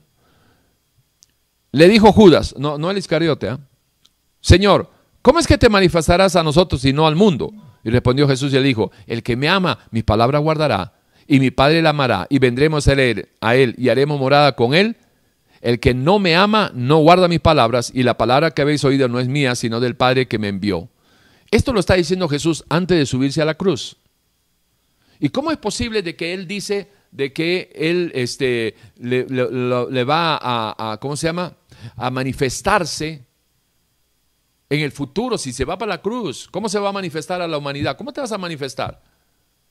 Bueno, entonces ya nosotros entendemos que es a través del nuevo nacimiento. ¿Y cómo es el nuevo nacimiento? Bueno, que si el hombre cree y confiesa y se arrepiente genuinamente, genuinamente Dios lo perdona, lo lava con la sangre de Cristo, entra en su vida, hay una nueva criatura, que el Espíritu Santo de Dios se, relaciona con esa nueva criatura y el, Espíritu Santo tomará de, de Jesús y se lo hará saber a la nueva criatura y se manifestará en él. ¿Y cómo se manifestará? A través de los dones y del fruto del Espíritu. Eso, eso es doctrina, eh, perdón, eso es predicación de doctrina. Eso es predicación de doctrina, porque usted no va a escuchar, no, no va a encontrar un pasaje eh, así en el orden que lo acabo de decir. ¿Por qué? Porque la suma de su palabra, Salmo 119. La suma de su palabra es verdad. Entonces, ¿qué es lo que le estoy diciendo yo? Desglosado, este, eh, armonizado todo lo que dice Dios en su palabra a través de esa relación nueva criatura, o mejor dicho, Dios, nueva criatura, Espíritu Santo, Padre Celestial, eh, uno solo. El que se une con el Señor es uno con Él. Nueve, creemos conforme enseña la doctrina cristiana que existen los ángeles fieles a Dios y los ángeles caídos, conocidos como demonios. Que existen personas que están poseídas o endemoniadas, como usted quiera llamarlo.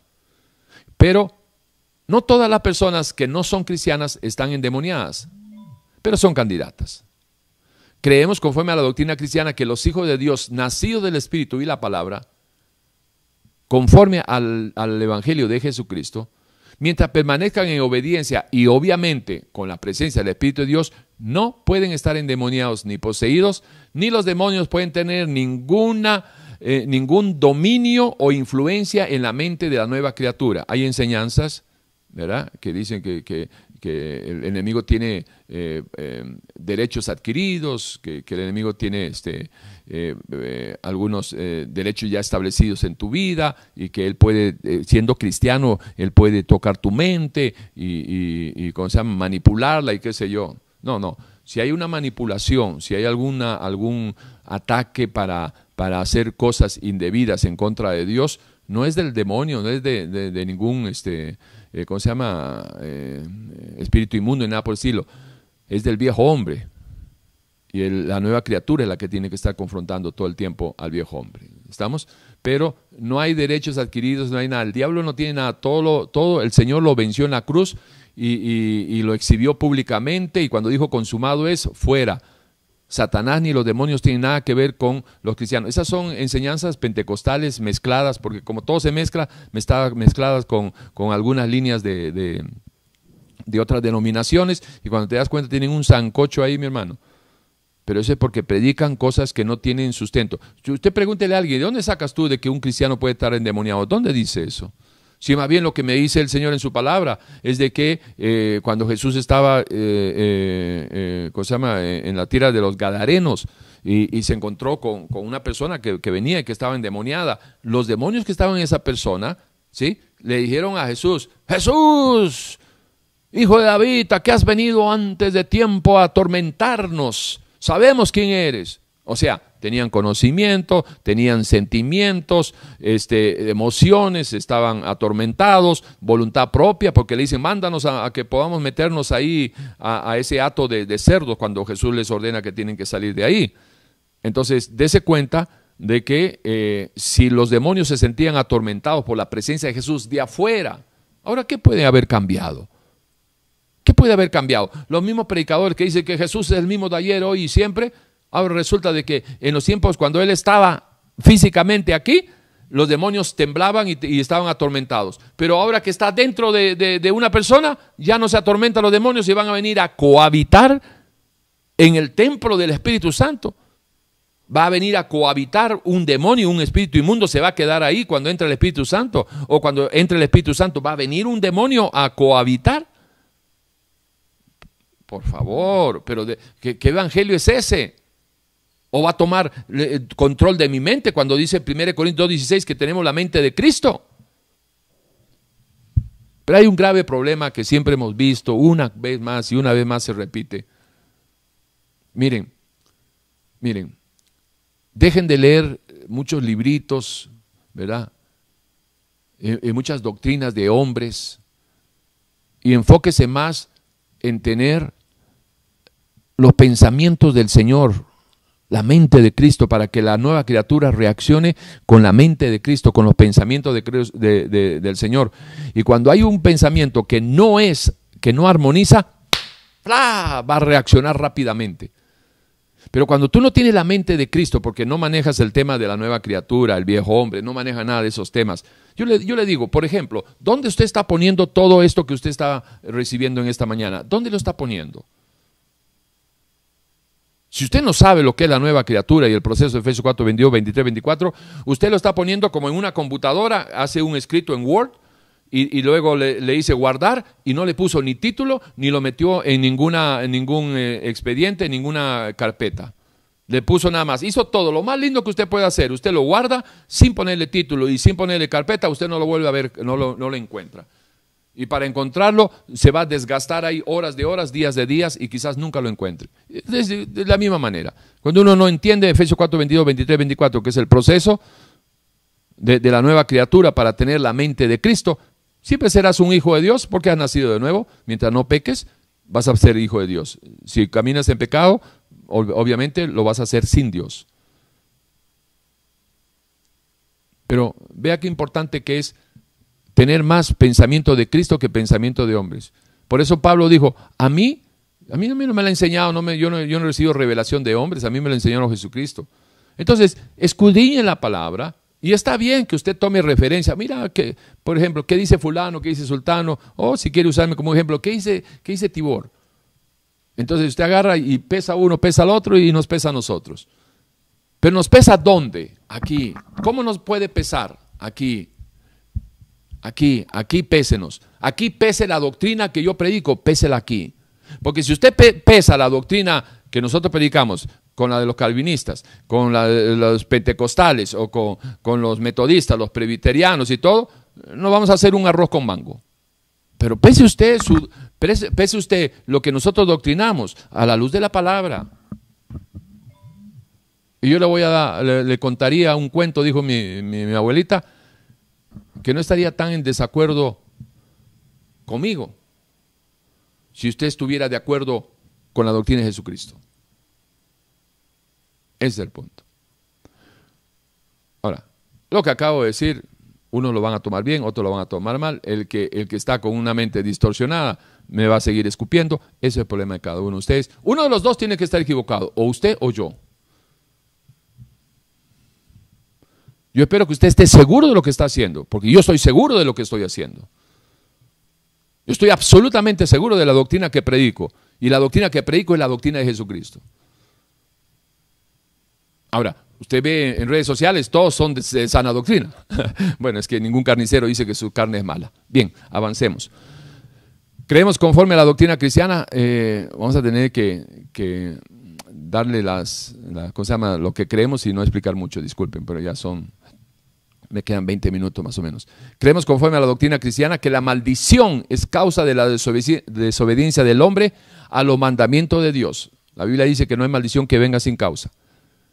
Deuteronomio 28 del 1 al 15, perdón, del 15 en adelante, Deuteronomio 28 del 15 en adelante, habla acerca de, que el pecado es una decisión personal, la maldición es una consecuencia directa de que recae en la desobediencia por su incredulidad.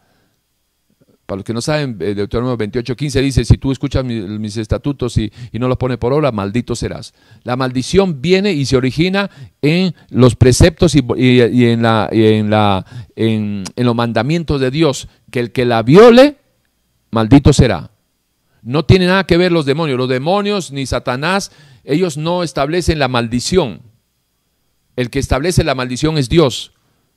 Entonces, ¿por qué es importante decir eso? Bueno, cuando usted escuche a grupos que se agarran la manito y, están eh, rompiendo maldiciones generacionales, ese es el ridículo más grande que hay. ¿Por qué? Porque ¿cómo vas a estar rompiendo maldiciones generacionales y reprendiendo a Satanás cuando Satanás no tiene nada que ver? Ahí lo que están involucrados es el supuesto maldito que ustedes están orando con Dios.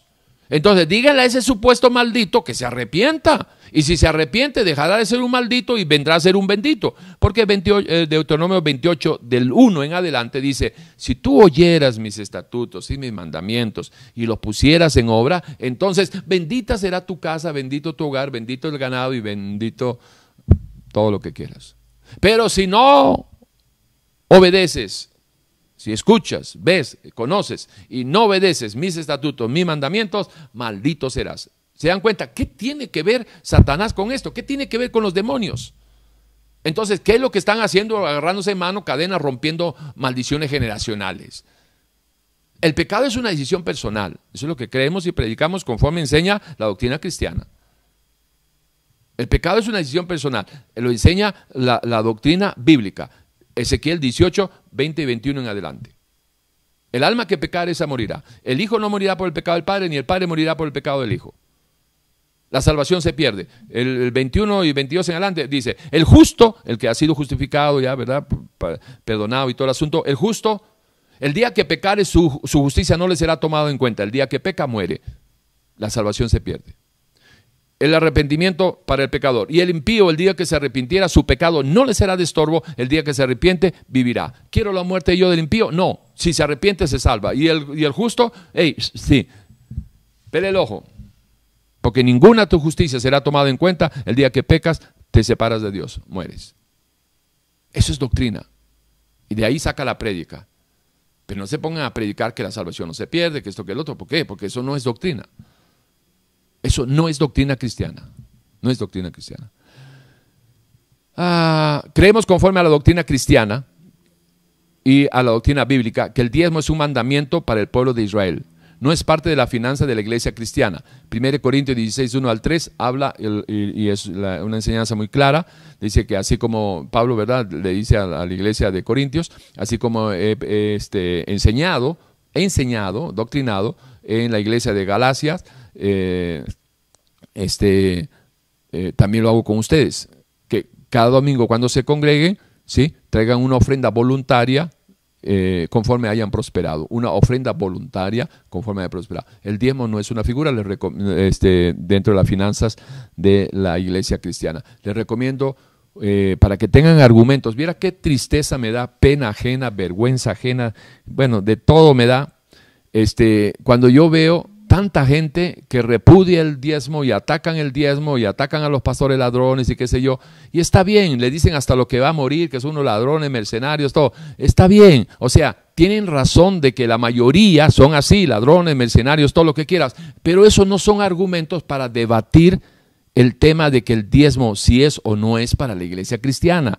Los insultos, los insultos semi eh, porque dicen pastores en generales, los insultos no son argumentos bíblicos. Usted necesita tener argumentos para decirle, mire, por esto, por esto y por esto y por esto, el diezmo no es de la iglesia cristiana, el diezmo es de, eh, del pueblo de Israel. Ahora, ¿quieren aprender? Imagínense que yo a veces, ay Señor, me meto ahí a opinar en esos grupos y, me, agarran a patadas, ¿verdad? Ni lo leen, ni ven el, video, ni, ni ven, ni ven ni ven. Pero es así, es que, bueno, es que también hay cada persona que, en realidad, ay, es como darle una serenata a una mula sorda, porque, o sea, más brutos ya no pueden ser porque no practican, pero es que no quieren saber nada, no quieren aprender. No quieren aprender, ese es el punto, no quieren aprender, se quedan con lo suyo. Aprendieron ahí que los chanchos vuelan y de ahí no los quita nadie, aunque los hagan chicharrón. Uno le dice, por favor, fulano, eh, verá en esos grupos, vea este video en 20 minutos, dura 20 minutitos, mire para que tenga argumentos. Y viera todas las barbaridades que me dicen.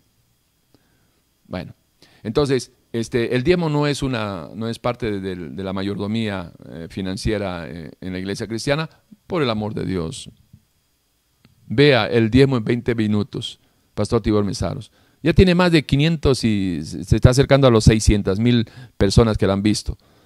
Entonces no es por hacer propaganda, es para que se salga de la ignorancia y dejen de estar comentando con insultos su, oposición y su rechazo al diezmo para la iglesia cristiana. ¿Sí? Ok, sigamos. Eh, creemos conforme a la doctrina cristiana en los dones establecidos en 1 Corintios 12 y en 1 Corintios 14, de igual manera en el fruto del Espíritu de Gálatas 5.22 no creemos ni apoyamos las imitaciones. Eso de que se para un pastor y reparte dones. Venga, quienes quieren hablar en lenguas, pónganse a hablar en lenguas. Y se ponen a dar órdenes para que todo el mundo hable en lenguas. Yo no puedo apoyar eso. ¿Quién es el pastor para un hombre, verdad, que, se va a poner a, decirle a la gente, pónganse a hablar en lenguas? Cuando dice el Señor en, en 1 Corintios 14, ¿sí? Que, este, por el 25 en adelante, dice, que cuando alguien en una iglesia se pone a hablar en lenguas, perdón, dice, y, en la iglesia, eh, cuando alguien hable en lenguas, que lo haga uno, dos, tres por turno y que haya un intérprete. Y si no hay intérprete, calle la iglesia. Pero está poniendo máximo tres con un intérprete. Aquí es un cacareo, todo el mundo ahí imitando, mamá, mamá, mamá, masaca, masaya, masaya, masaya, y ni que fuera de Nicaragua el Espíritu de Dios.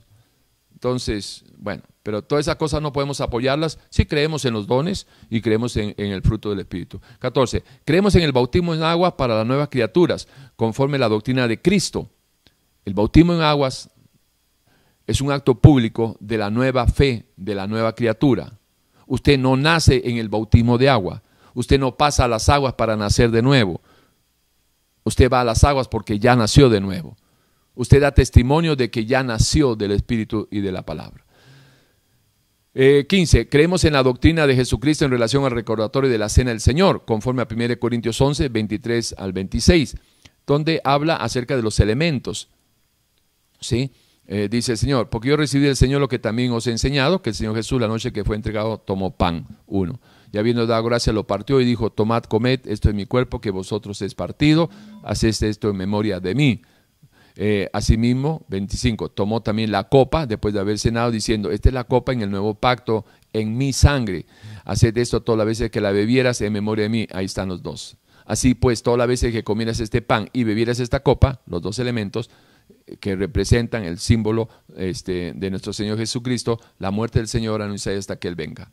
Ahora, eh, nada más para, si usted es católico, no se enoje conmigo, péguele al cura si quiere, pero dígale por qué es de que están haciendo uno de los sacramentos tan este, importantes, ¿verdad? Uno de los mandamientos para nosotros, mandamientos tan importantes para los católicos, sacramentos tan importantes como es el recordatorio de la obra perfecta de nuestro Señor Jesucristo, ¿cómo es posible de que este, le hayan mutilado lo más importante? ¿Qué coincidencia, diría alguien? Ha mutilado lo más importante, que es la sangre de Cristo, el simbolismo de la sangre de Cristo. ¿Y por qué digo esto? Bueno, porque a la gente lo que le dan es la hostia sin el vino la hostia sin la sangre, la hostia representando el cuerpo y no le dan el jugo de, para nosotros por lo menos este, damos jugo de uva y no vino de verdad, porque si no más de, un, de uno que está saliendo del alcoholismo se echa un, trago de esos y ya hasta ahí llegó, ¿verdad? Porque para él es un trago, para nosotros es, muy importante, es el símbolo de su sangre.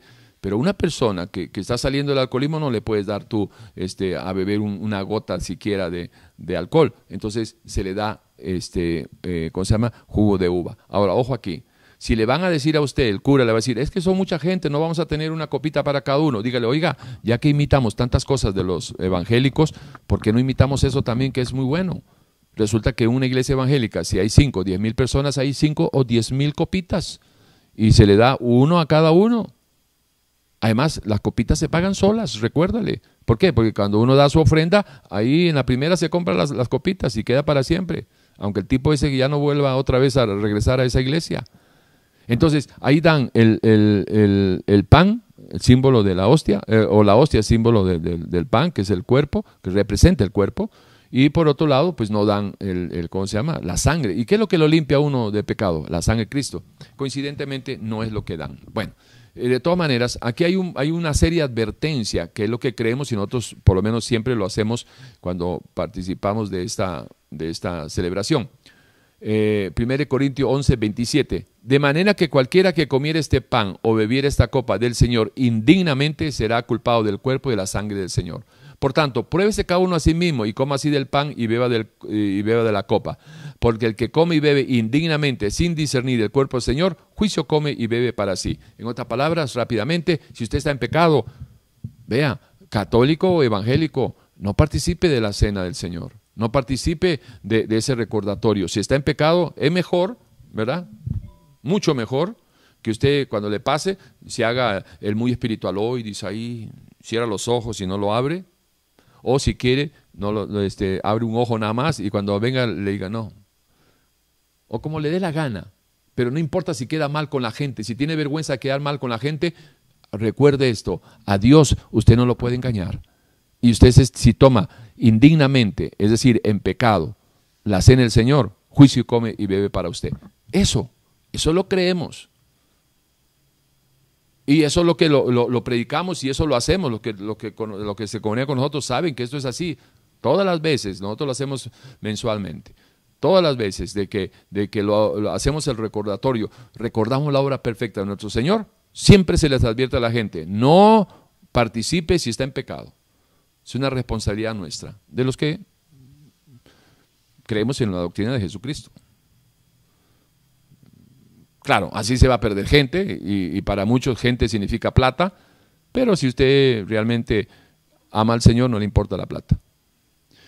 16. Creemos según la doctrina del, Evangelio de Jesucristo, lo establecido en el Señor en Mateo 24, 3, 28, que la iglesia pasará por la gran tribulación.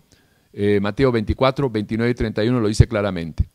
Eh, después de estar este, eh, relatando los acontecimientos previos al, arrebatamiento, este, el versículo 29 del, capítulo 24 eh, de Mateo dice lo siguiente, e inmediatamente después de la tribulación de aquellos días, Mateo 24, 29, el sol se oscurecerá y la luna no dará su resplandor y las estrellas caerán del cielo y las potencias de los cielos serán conmovidas. Versículo 30.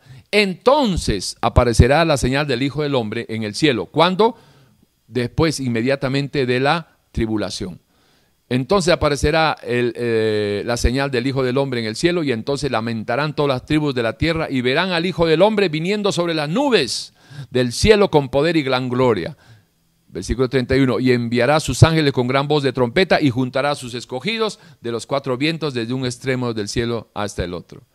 Eso es lo que creemos. Ahora, lo principal, y siempre lo mencionamos, eh, hay, varias posiciones. Hay gente que dice que la iglesia no pasa por la tribulación, otros dicen que eh, el rapto o el arrebatamiento va a ser en la mitad de la tribulación, otros dicen que al final de la tribulación. Uno dicen que no pasan y otros dicen que sí pasan. Para nosotros sí vamos a pasar la tribulación. Pero eso no, eso no es tanto el problema. El problema es de que usted esté viviendo en santidad, que esté preparado para su encuentro personal con el Señor. Si hoy usted se muere, usted está preparado hoy. Ahora, de repente usted dice, que usted es de aquellos que creen de que la, que la, que la iglesia no pasa por la tribulación. Bueno, pero imagínate que ni lo vas a saber porque te vas a morir hoy. Hoy, hoy te puedes morir. Isaías 38, uno le da un buen consejo a aquellos que lo pueden aplicar en su vida. ¿Sí? este, eh, hay una palabra ¿no? para Isaías. Entonces va y le dice, a Ezequías, este, tengo una palabra para ti. Sí, claro, suéltala. Imagínese que yo le digo a usted, yo tengo una palabra para usted hoy. Imagínese, o sea, sin lugar a dudas que sea una realidad. ¿Ok? Dios me la está revelando y es para usted, el que me está viendo. ¿Sí? Digamos, quite toda duda. ¿Y usted cómo se sentiría si yo le digo, tengo una palabra para usted? Wow, uno diría, wow, emocionado, Dios me va a hablar. Otro diría, bueno, nervioso, porque no sé qué me va a decir. Otro diría, wow, qué bendición, porque toda la palabra de Dios es bendición. Ajá. Ok, aquí va. ¿Está preparado? Isaías 38.1. Así dice Dios. Arregla tu casa porque morirás y no vivirás. Te quedan tres días. Bueno, eso ya es, ya es un, ya es una, eh, ¿cómo se llama? Una, eh, tratar de, de aclararle y ayudarle para que vea la seriedad del caso. Pero el punto es, arregla tu casa porque morirás. ¿Qué haría usted? A Isaías le dieron 15 días. Digamos que a ti te den 15 días también. ¿Qué harías en 15 días? ¿Qué harías? ¿Seguirías peleando con el bobo del vecino? ¿Seguirías peleando por esa mujer que no quiere saber nada contigo? ¿Seguirías luchando con la amante y por el marido ese que, que no sirve para nada, cambiado por una bolsa de maní se pierde plata y tú estás perdiendo tu vida, tu honor, tu dignidad por un tipo así? ¿Seguirías rechazando a tus hijos, a tus hijas o a tu madre? ¿Seguirías en pleitos? Arregla tu casa. a veces cuando en la iglesia hemos hecho esta dinámica, bueno, ¿y qué harían ustedes? Y no, falta algún súper religioso, oh, aleluya, me pondría en ayuno. ¿Para qué vas a ayunar, hombre? Si en 15 días vas a ver al Señor, ya no es tiempo de ayunar, es arregla tu casa. Otro es, me pondría en oración, en ayuno, y otro, ¿me entiendes? No, ya no es tiempo para eso.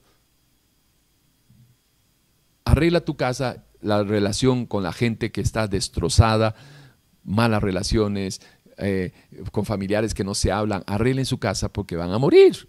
Eso es. Entonces, pases o no pases la tribulación, la iglesia, y, olvídese de la iglesia, usted. Es en lo personal el tema. Usted tiene que estar preparado para su encuentro personal con el Señor. Amos 4.12.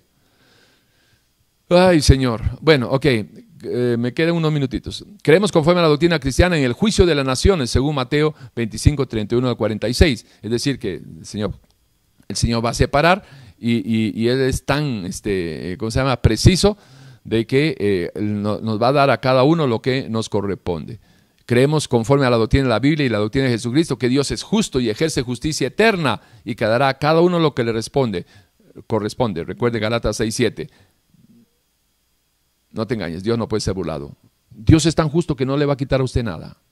Pero es tan justo que no te va a regalar nada tampoco. Así que ojo por ahí.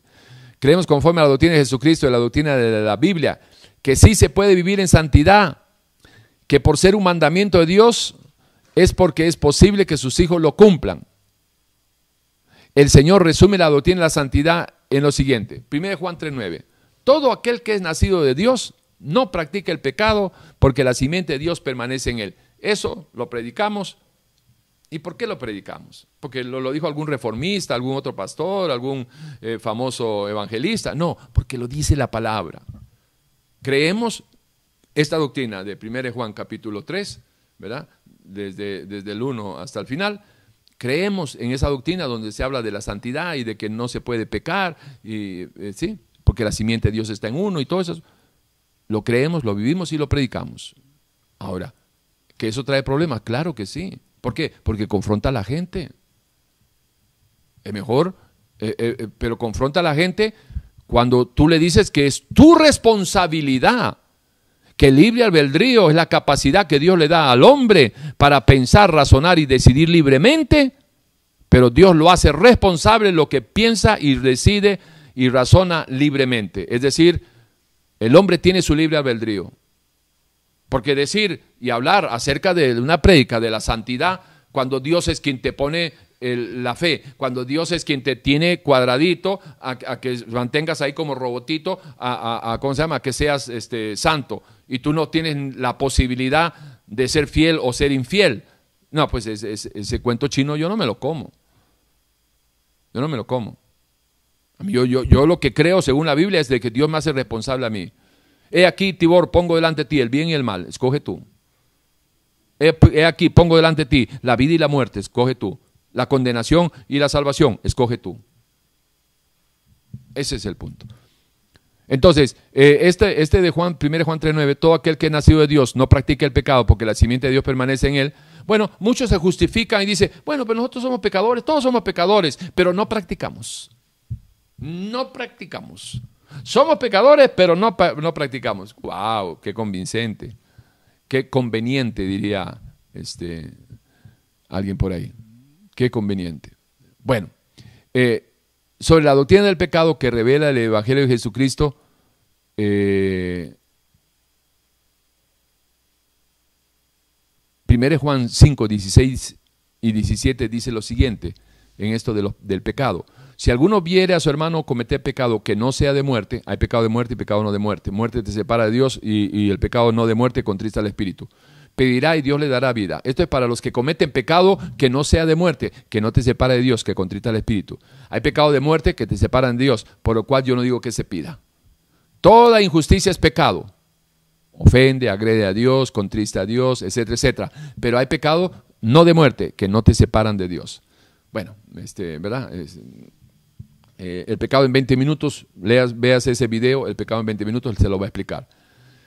Pero resulta de que no leen la segunda parte de 1 Juan 3.9, porque se quedan solo en, la, solo en la mitad. La primera parte es esta, todo aquel que es nacido de Dios no practica el pecado porque la simiente de Dios permanece en él. Y dicen, ya ve, eh, podemos pecar, pero no practicamos el pecado. ¿Ah, sí? ¿Y qué me dice usted de lo que sigue? Y no puede pecar, en ese mismo versículo, 1 Juan capítulo 3, versículo 9, y no puede pecar porque es nacido de Dios. Y aquí viene esto, aquí viene esto.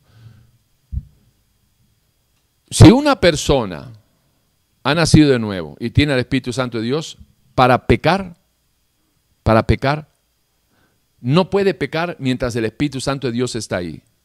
Y el Espíritu Santo de Dios se va en el momento que el viejo hombre, porque no es la nueva criatura, es el viejo hombre quien, toma eh, por, diferentes razones, ¿verdad? Débil de la fe, nunca entró en el proceso, nació de nuevo, pero es un lelo lelo. Entonces viene el, viejo hombre y pa, cualquier, cualquier, cosita, por cualquier mujer o pornografía o lo que sea, pum, lo saca ahí fácilmente. ¿Por qué? Porque no tiene autoridad la nueva criatura, porque no tiene identidad. Nació de nuevo, pero no tiene identidad. Es hijo de Dios, pero sin identidad. ¿Por qué no tiene identidad? Porque si no tiene los pensamientos de Cristo, esa nueva criatura no tiene identidad.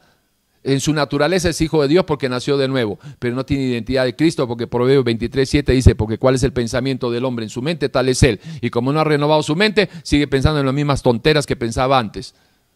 Lo único que hizo fue eh, incursionó, aceptó al Señor en algún momento, ¿verdad? Genuinamente se arrepintió porque si no, no hubiera nacido de nuevo. Pero después que nació de nuevo, no entró en el proceso y pensando como antes, esa criatura, esa nueva criatura está destinada por, seguir pensando como antes, está destinada, candidata fija a volver a vivir como antes, porque el que nace de nuevo, pero piensa, pero sigue pensando como antes, tarde o temprano vivirá como antes. Póngale la firma, dijo Richard Molina. El que nace de nuevo, pero sigue pensando como antes, tarde o temprano vivirá como antes. No hay quite. No hay quite. Vea la importancia de Efesios 4, 22, 23 y 24. Entonces, para pecar Y dice, y no puede pecar, no es de que no practica el pecado, no puede pecar porque es nacido de Dios. Mientras el Espíritu Santo de Dios está usted, en usted, eso significa que usted cree. Pero cuando usted quiere hacer algo, ya no cree que va a recibir los frutos de lo que está advertido que va a recibir. Número uno, que el pecado te separa de Dios y no lo crees. Cuando no lo crees, ya eres un incrédulo. Cuando eres un incrédulo, el Espíritu Santo de Dios se va. Porque el Espíritu Santo de Dios no anda con incrédulos. ¿Qué comunión hay la luz y las tinieblas? El, Dios santo, ¿verdad? Con, el incrédulo, el mentiroso, o el soberbio y el orgulloso y, unos cuantos personajes. Ese es el punto. Levítico 11:44 dice, porque yo soy Jehová vuestro Dios, vosotros por tanto os santificaréis y seréis santos. Levítico 11:44. Levítico 20:26, habéis pues de serme santos, porque yo Jehová soy santo y os he apartado de los, de los pueblos para que seáis míos, porque yo soy santo. O sea, note que desde, la, en, la, doctrina bíblica, ¿sí? Ya está bien establecido de que el pueblo de Dios tiene que caminar en santidad. Caminar en santidad significa caminar consagrado para Dios, separado para Dios. En primera instancia, Dios te separa a ti y te consagra. ¿Sí? Cuando estamos hablando de que nace una nueva criaturita, ¿verdad? Ya en nuestros tiempos eh, cristianos, nace una nueva criaturita separada, segregada, segregada del mundo, consagrada para Dios. Ok, pero para caminar en el Señor, tiene que esa nueva criatura siempre estar decidida a obedecer a Dios, porque en medio de la obediencia mantiene su consagración, su separación, su relación con el Espíritu de Dios. La desobediencia lo va a apartar, así como apartó Adán y Eva también. ¿Se puede vivir en santidad? Claro que se puede vivir en santidad. ¿Y cómo, se puede, cómo, cómo este, yo lo sé? Bueno, porque yo sigo la doctrina cristiana. Sigo la doctrina cristiana. Entonces, este, predico la doctrina cristiana. Y vivo la doctrina cristiana.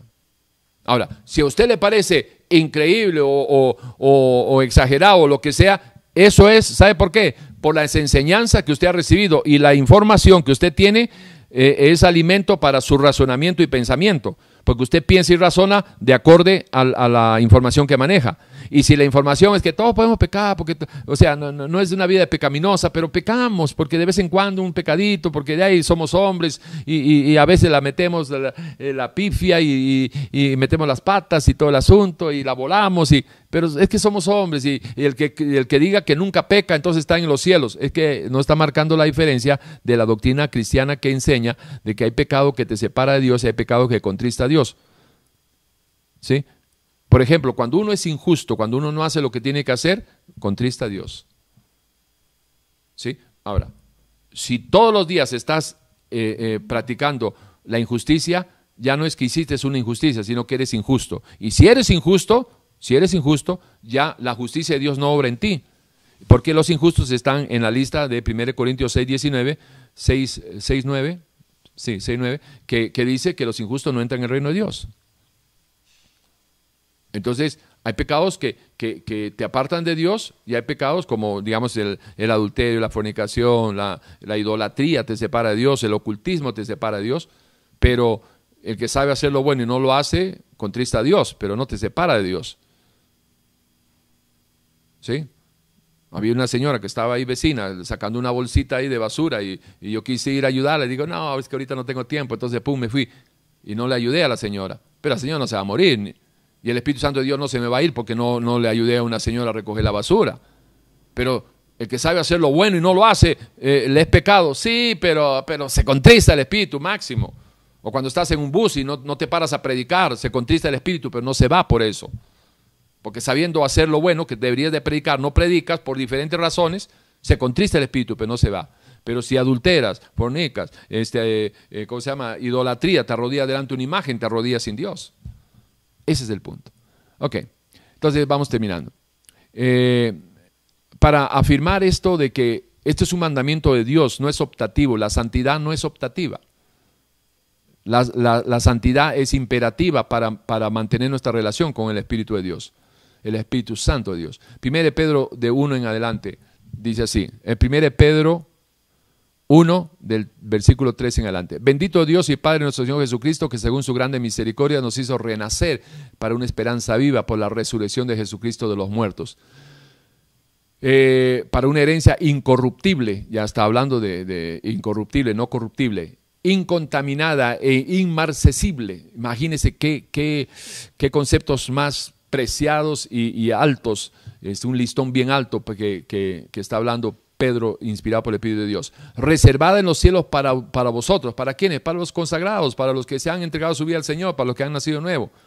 Que sois guardados por el poder de Dios mediante la fe. No hay fe, Dios no te puede guardar. ¿Estamos claros? Para alcanzar la salvación que está preparada para ser manifestada en el tiempo postrero. ¿Se dan cuenta que, la salvación es, este, es un proceso que paulatinamente se va llevando en la vida desde el momento en que te arrepientes y naces de nuevo? Pero después no eres salvo, siempre salvo. ¿Por qué? Porque la salvación que está preparada para ser manifestada en el tiempo postrero. Y si juntamos con Mateo 4, 24, 13, que habla Jesús, al que venciere, ese será salvo. Al que persevera hasta el fin, perdón, al que persevera hasta el fin será salvo. Y Apocalipsis 3, 21, al que venciere le daré que se siente en mi trono. ¿Se dan cuenta? Es, es verdad. El fin de la fe. ¿Cuál es el fin de la fe? ¿Cuál es el fin de la fe? No sabe. Ok, vaya a pedir la plata al pastor que, le, ha sacado la plata 20 años. ¿Cuál es el fin de la fe? Usted de Efesio tampoco sabe. Bueno, ni me pida la plata porque primero que nunca has dado nada y segundo que no te la voy a devolver. ¿Por qué? Porque yo te enseñé esto. Si tú no lo has querido ver es otra cosa. Pero el fin de la fe es la salvación del alma. Entonces sin fe no solo es imposible agradar a Dios, la fe del hombre, no la fe de Dios. Y sin fe del hombre no puede ser salvo. Hay que perseverar hasta el fin, la fe. Ah, ok, sigamos que soy guardado por el poder de Dios mediante la fe para alcanzar la salvación que está preparada para ser manifestada en el tiempo posterior. En lo cual vosotros os alegráis, aunque ahora por un poco de tiempo, si es necesario, tengáis que ser afligidos en diversas pruebas. ¿Cuál es el problema de tener pruebas? No hay ningún problema. Eso de que el cristiano no puede estar enojado y que, y que estamos vacunados contra problemas y enfermedades y muerte, no, olvídese. Usted tiene que estar preparado. El ser cristiano no es vacuna, contra las adversidades. El ser cristiano, el tener a Cristo, eh, te inmuniza en contra del pecado mientras permanezcas en Cristo. En Cristo estás inmunizado con el pecado. Y entonces, ¿para pecar qué? Vota a Cristo y pecas en dos segundos. Vota a Cristo, deja de creer, deja de creer y en la incredulidad te masacra el pecado. No es que te va a matar, te va a masacrar. Ese es el punto. No puedes pecar si el Espíritu Santo de Dios está ahí. Y mientras crea, el Espíritu Santo de Dios está ahí. Dejas de creer sin el Espíritu Santo de Dios. Vas a ser como una gallina en una fiesta de zorros. Te van a destrozar. El mundo te va a destrozar. Y más si sabes que vienes de, de las tiendas evangélicas, peor todavía. Te van a destrozar más. Así que sigue jugando con Dios. Eh, que soy guardado por el poder de Dios mediante la fe para alcanzar la salvación que está preparada para ser manifestada en el, tiempo postrero. En lo cual vosotros os alegráis, aunque por, un poco de tiempo, si es necesario, tengáis que ser afligidos en diversas pruebas. Versículo 7. Para que sometida a prueba vuestra fe, mucho más precioso que el oro, el cual, aunque perecedero, se prueba con fuego, sea hallada en alabanza, gloria y honra cuando sea manifestado Jesucristo. Es decir, cuando tú vivas lo que dices que eres. Tú eres un hombre íntegro, espero que lo vivas así. Un hombre de fe. Tienes el, fruto del Espíritu, amor, gozo, paz, venida, mansedumbre, temblanza, ¿sí? Fe. Tienes todo eso, qué bien. Si en medio de las aflicciones no lo pierdes, no lo votas, pierdes no, no lo votas, nadie pierde nada. Ningún cristiano pierde nada. El cristiano guarda lo que tiene a través de la obediencia y vota lo que tiene a través de la desobediencia. Punto. A quien dice, para que sea sometida a vuestra prueba, para que sometida a prueba vuestra fe, mucha más preciosa que el oro, el cual, aunque perecedero, se prueba eh, con fuego, sea hallada en alabanza, gloria y honra cuando sea manifestado eh, eh, Jesucristo, a quien amáis sin haberlo visto, en quien creyendo, aunque ahora no lo veáis, os alegráis con gozo infalible y glorioso. Versículo 9 de primera de, primera de Pedro capítulo 1, versículo 9. Obteniendo el fin de vuestra fe, que es la salvación de vuestras almas. Ahí está. La salvación es un proceso. Los profetas que profetizaron de la gracia destinada a vosotros inquirieron diligentemente, indicaron acerca de, esta salvación, escudriñando qué personas y qué tiempo indicaba el Espíritu de Cristo que estaba en ellos, el cual anunciaba de antemano los, sufrimientos de Cristo y las glorias que vendrían tras ellos. Y eh, como hijos obedientes, no os conforméis a los deseos que antes tenéis estando en vuestra ignorancia, sino como aquel que os llamó es santo, Jesús, sed también vosotros santos en toda vuestra manera de vivir. Porque escrito está, versículo 16, capítulo 1 de, Primera de Pedro, porque escrito está, sé santo porque yo soy santo. Y si invocáis por Padre aquel que sin acepción de persona juzga según la obra de cada uno, predestinación no existe. Versículo 17.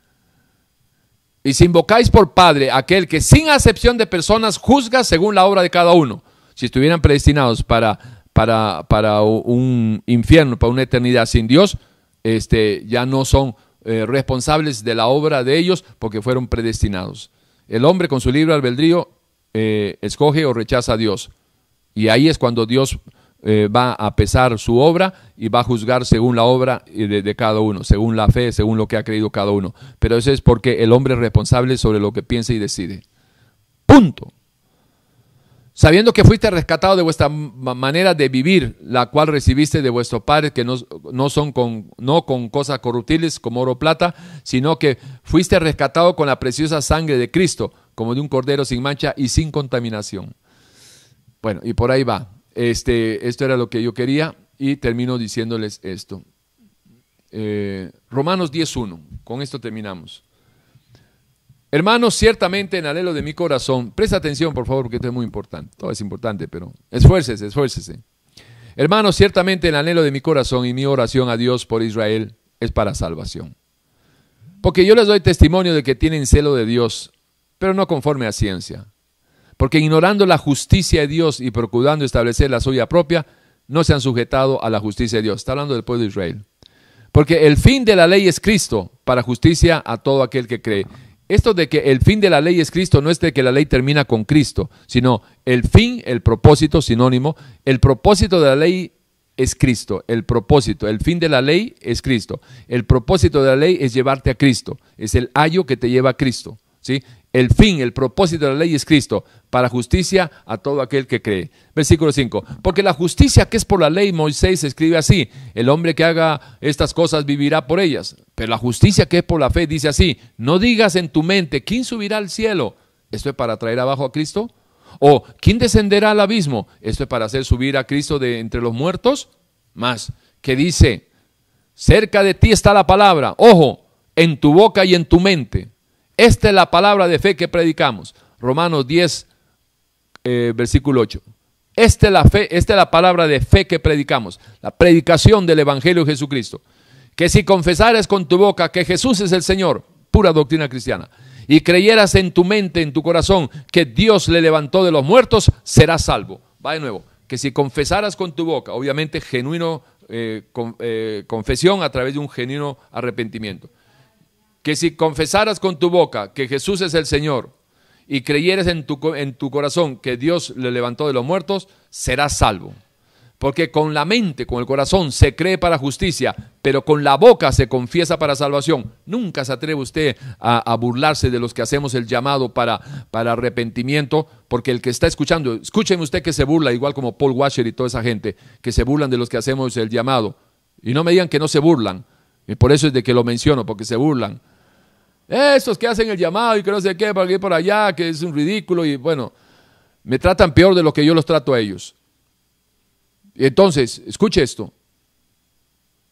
Que un predicador en los años 1800 o los principios de los 900 haya hecho una, una, se haya hecho famoso por estar haciendo un llamado, por haber entendido esto de Romanos 10 y entender que la gente que está escuchando el mensaje no saben ni cómo arrepentirse, no saben cómo orar, no saben a qué pedirle, cuál será el arrepentimiento. Mire, usted, usted es bautista calvinista, sí, vaya, salga a la calle y pregúntele, oiga, ¿Cómo es que se puede, cómo cree usted que puede llegar a ser salvo? Digamos que usted cree en Dios, en el Dios de la Biblia. ¿Cómo cree usted que puede llegar a ser salvo? Y yo le aseguro que nueve de diez, solo uno que habrá escuchado un, llamado, este, te va a decir, no, es que hay que eh, arrepentirse y, confesar con su boca y, un pastor lo guía a uno, porque de ahí uno no sabe. Pero nueve de cada diez no tienen ni, el menor glue de lo que de lo cómo es que se cómo es que uno le puede entregar su vida a Cristo. No lo, no, no lo saben hacer. Entonces, uno lo que hace es guiarle al guiarle en su arrepentimiento, guiarle en una oración a su arrepentimiento. Y libremente, obviamente. ¿Por qué? ¿Por qué libremente? Porque, bueno, porque yo no le estoy diciendo, mira, pedazo de pedacito, tienes que arrepentirte y, y repite conmigo, repite conmigo, repite conmigo. Y no le estoy haciendo eso. El llamado es así. Los que han escuchado este mensaje, y ahora me dirijo a usted, los que han escuchado este mensaje, si usted sabe que usted es un hombre sin Dios, porque la Biblia lo ha confrontado, la palabra de Dios, la doctrina cristiana, la doctrina de la Biblia lo ha confrontado, y que usted es un pecador que si se muere así se va para los infiernos, y no le estoy amenazando ni asustando, es lo que dice Dios. Es que hay que predicar el Evangelio, hay que predicar el Evangelio de la cruz. Y eso es lo que enseña. Ahora, si usted ya se dio cuenta, solo no, lo va a arreglar. Usted tiene que entregarle su vida al Señor, arrepentirse y pedirle perdón al Señor. Usted tiene que, que que nacer de nuevo a través de ese, de ese arrepentimiento. Ahora, si hay alguien que quiere hacerlo, si hay alguien que ha entendido, permítame guiarle en una oración para que sepa cómo se hace.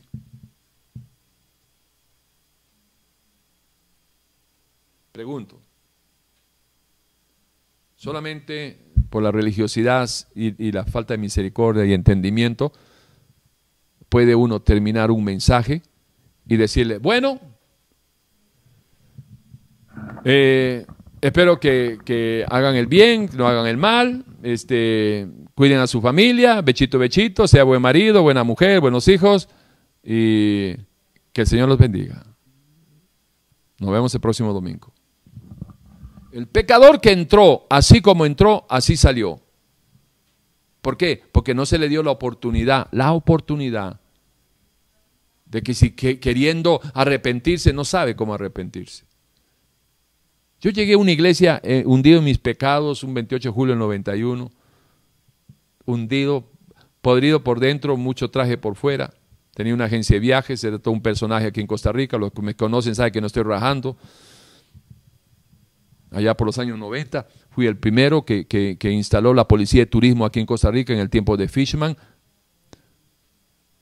fui un presidente de, la, Policía de Turismo aquí en Costa Rica que, duró como una semana porque después Fishman salió. Él me mandó, Fishman me mandó a su vicepresidente a la juramentación que se hizo en el Hotel Cariari juntamente con el que era ministro de Turismo, el señor este, Manuel Emilio Chacón. Y fíjese, estoy dando los nombres de todos estos personajes. Y fuimos allá al, Hotel Cariares, hizo la juramentación y a los dos, tres días salió en, una, en, un canal de televisión de lo más fuerte aquí, diciendo de que no, que no se reconoce a ningún otro grupo de, policía, de, fuerza, de que nada eh, pública y, que más bien van a centralizar todo y ahí fue cuando cancelaron la UPD. Entonces, mi reinado duró como una semana. ok. Pero lo que voy es, por fuera estaba, wow, don Tibor por dentro era basura, una cloaca. Y si el pastor Hugo Solís no hubiera hecho el llamado, yo hubiera salido de ahí y, hubiera dicho, wow, eh, qué, bonita charla, ah, qué bonita hablada. ya está. Ya está. Pero ese pastor dijo, si hay aquí alguien, un pecador que se ha identificado con este mensaje, mal padre, mal esposo, esto, el otro. Si este es el caso suyo, yo conozco a alguien que puede cambiar tu vida porque solo no vas a cambiar. Y su nombre es Jesucristo. Y hoy yo también te quisiera decir a ti que si tú creyeras con tu corazón, con tu mente y confesaras con tu boca que Jesús es el Señor, serás salvo. Porque nadie que se acerque al Señor, nadie que reconozca a Jesús, será avergonzado. Arrepiéntase de sus pecados. Es un sano consejo. Usted puede hacer de su vida lo que quiera. Pero de algo tiene que estar convencido. Usted puede refutar todo lo que yo he hablado, pero no puede refutar la basura de vida que lleva. Usted se mira en el espejo y ve su miseria. Mira en su familia y está inclinada al desastre. ¿Y qué espera? Que todo se destruya.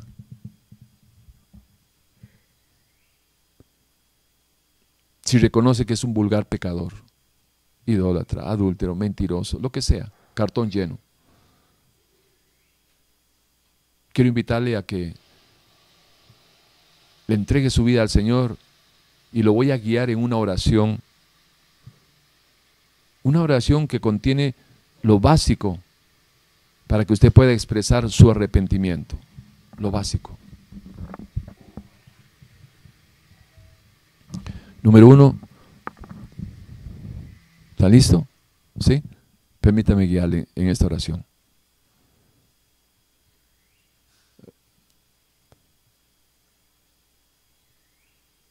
Señor Jesús,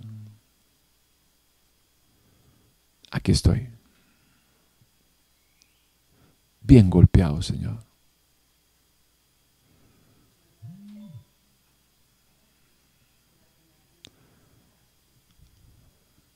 Mi vida de pecado me está consumiendo por dentro. Es un desastre. Soy un fraude, Señor.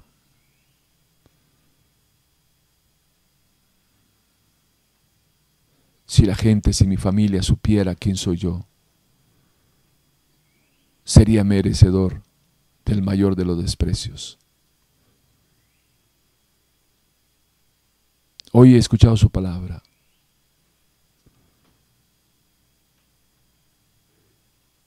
Y entiendo, reconozco que usted es Dios, que usted existe, que su palabra, la Biblia,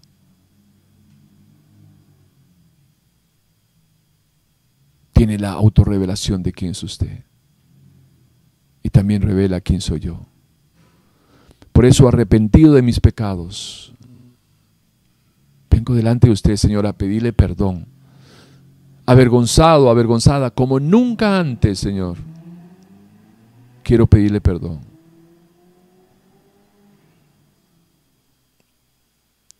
Que su sangre preciosa me lave de todos esos pecados de los cuales yo renuncio a ellos, Señor. No más sus prácticas, no más, Señor, no más. Y que el milagro más grande, el, nuevo nacimiento, sea una realidad en mi vida. Señor, gracias por esta oportunidad. Gracias por perdonarme. Voy a aprovecharla, Señor. Voy a buscarlo a través de su palabra para conocerle amarle, servirle y adorarle. ¿Y cómo hacerlo si no lo conozco? Voy a escudriñar la palabra, Señor. Gracias por esta oportunidad, Señor, que me ha dado. Y de la misma manera que usted me ha perdonado, yo quiero perdonar a la gente que me ha hecho daño, entendiendo que tengo que perdonarlos pero no estoy obligado a seguir en relaciones enfermizas, porque de hoy en adelante voy a dejar de vivir para los demás y voy a empezar a vivir para conocerlo, amarle y honrarle a usted, Señor. Gracias por esta oportunidad. Amén. Amén. Y amén. Gracias, Señor. Bueno. Ya han pasado 30 añitos. Yo hice un día esa oración. No me arregló los problemas, me cambió de vida. En el proceso me cambió de vida y en el proceso también se arreglaron los problemas. Y después vienen otros, pero las heridas limpias sanan más rápido. No es igual tener problemas a causa del pecado que tener problemas a causa del sistema que uno no participa.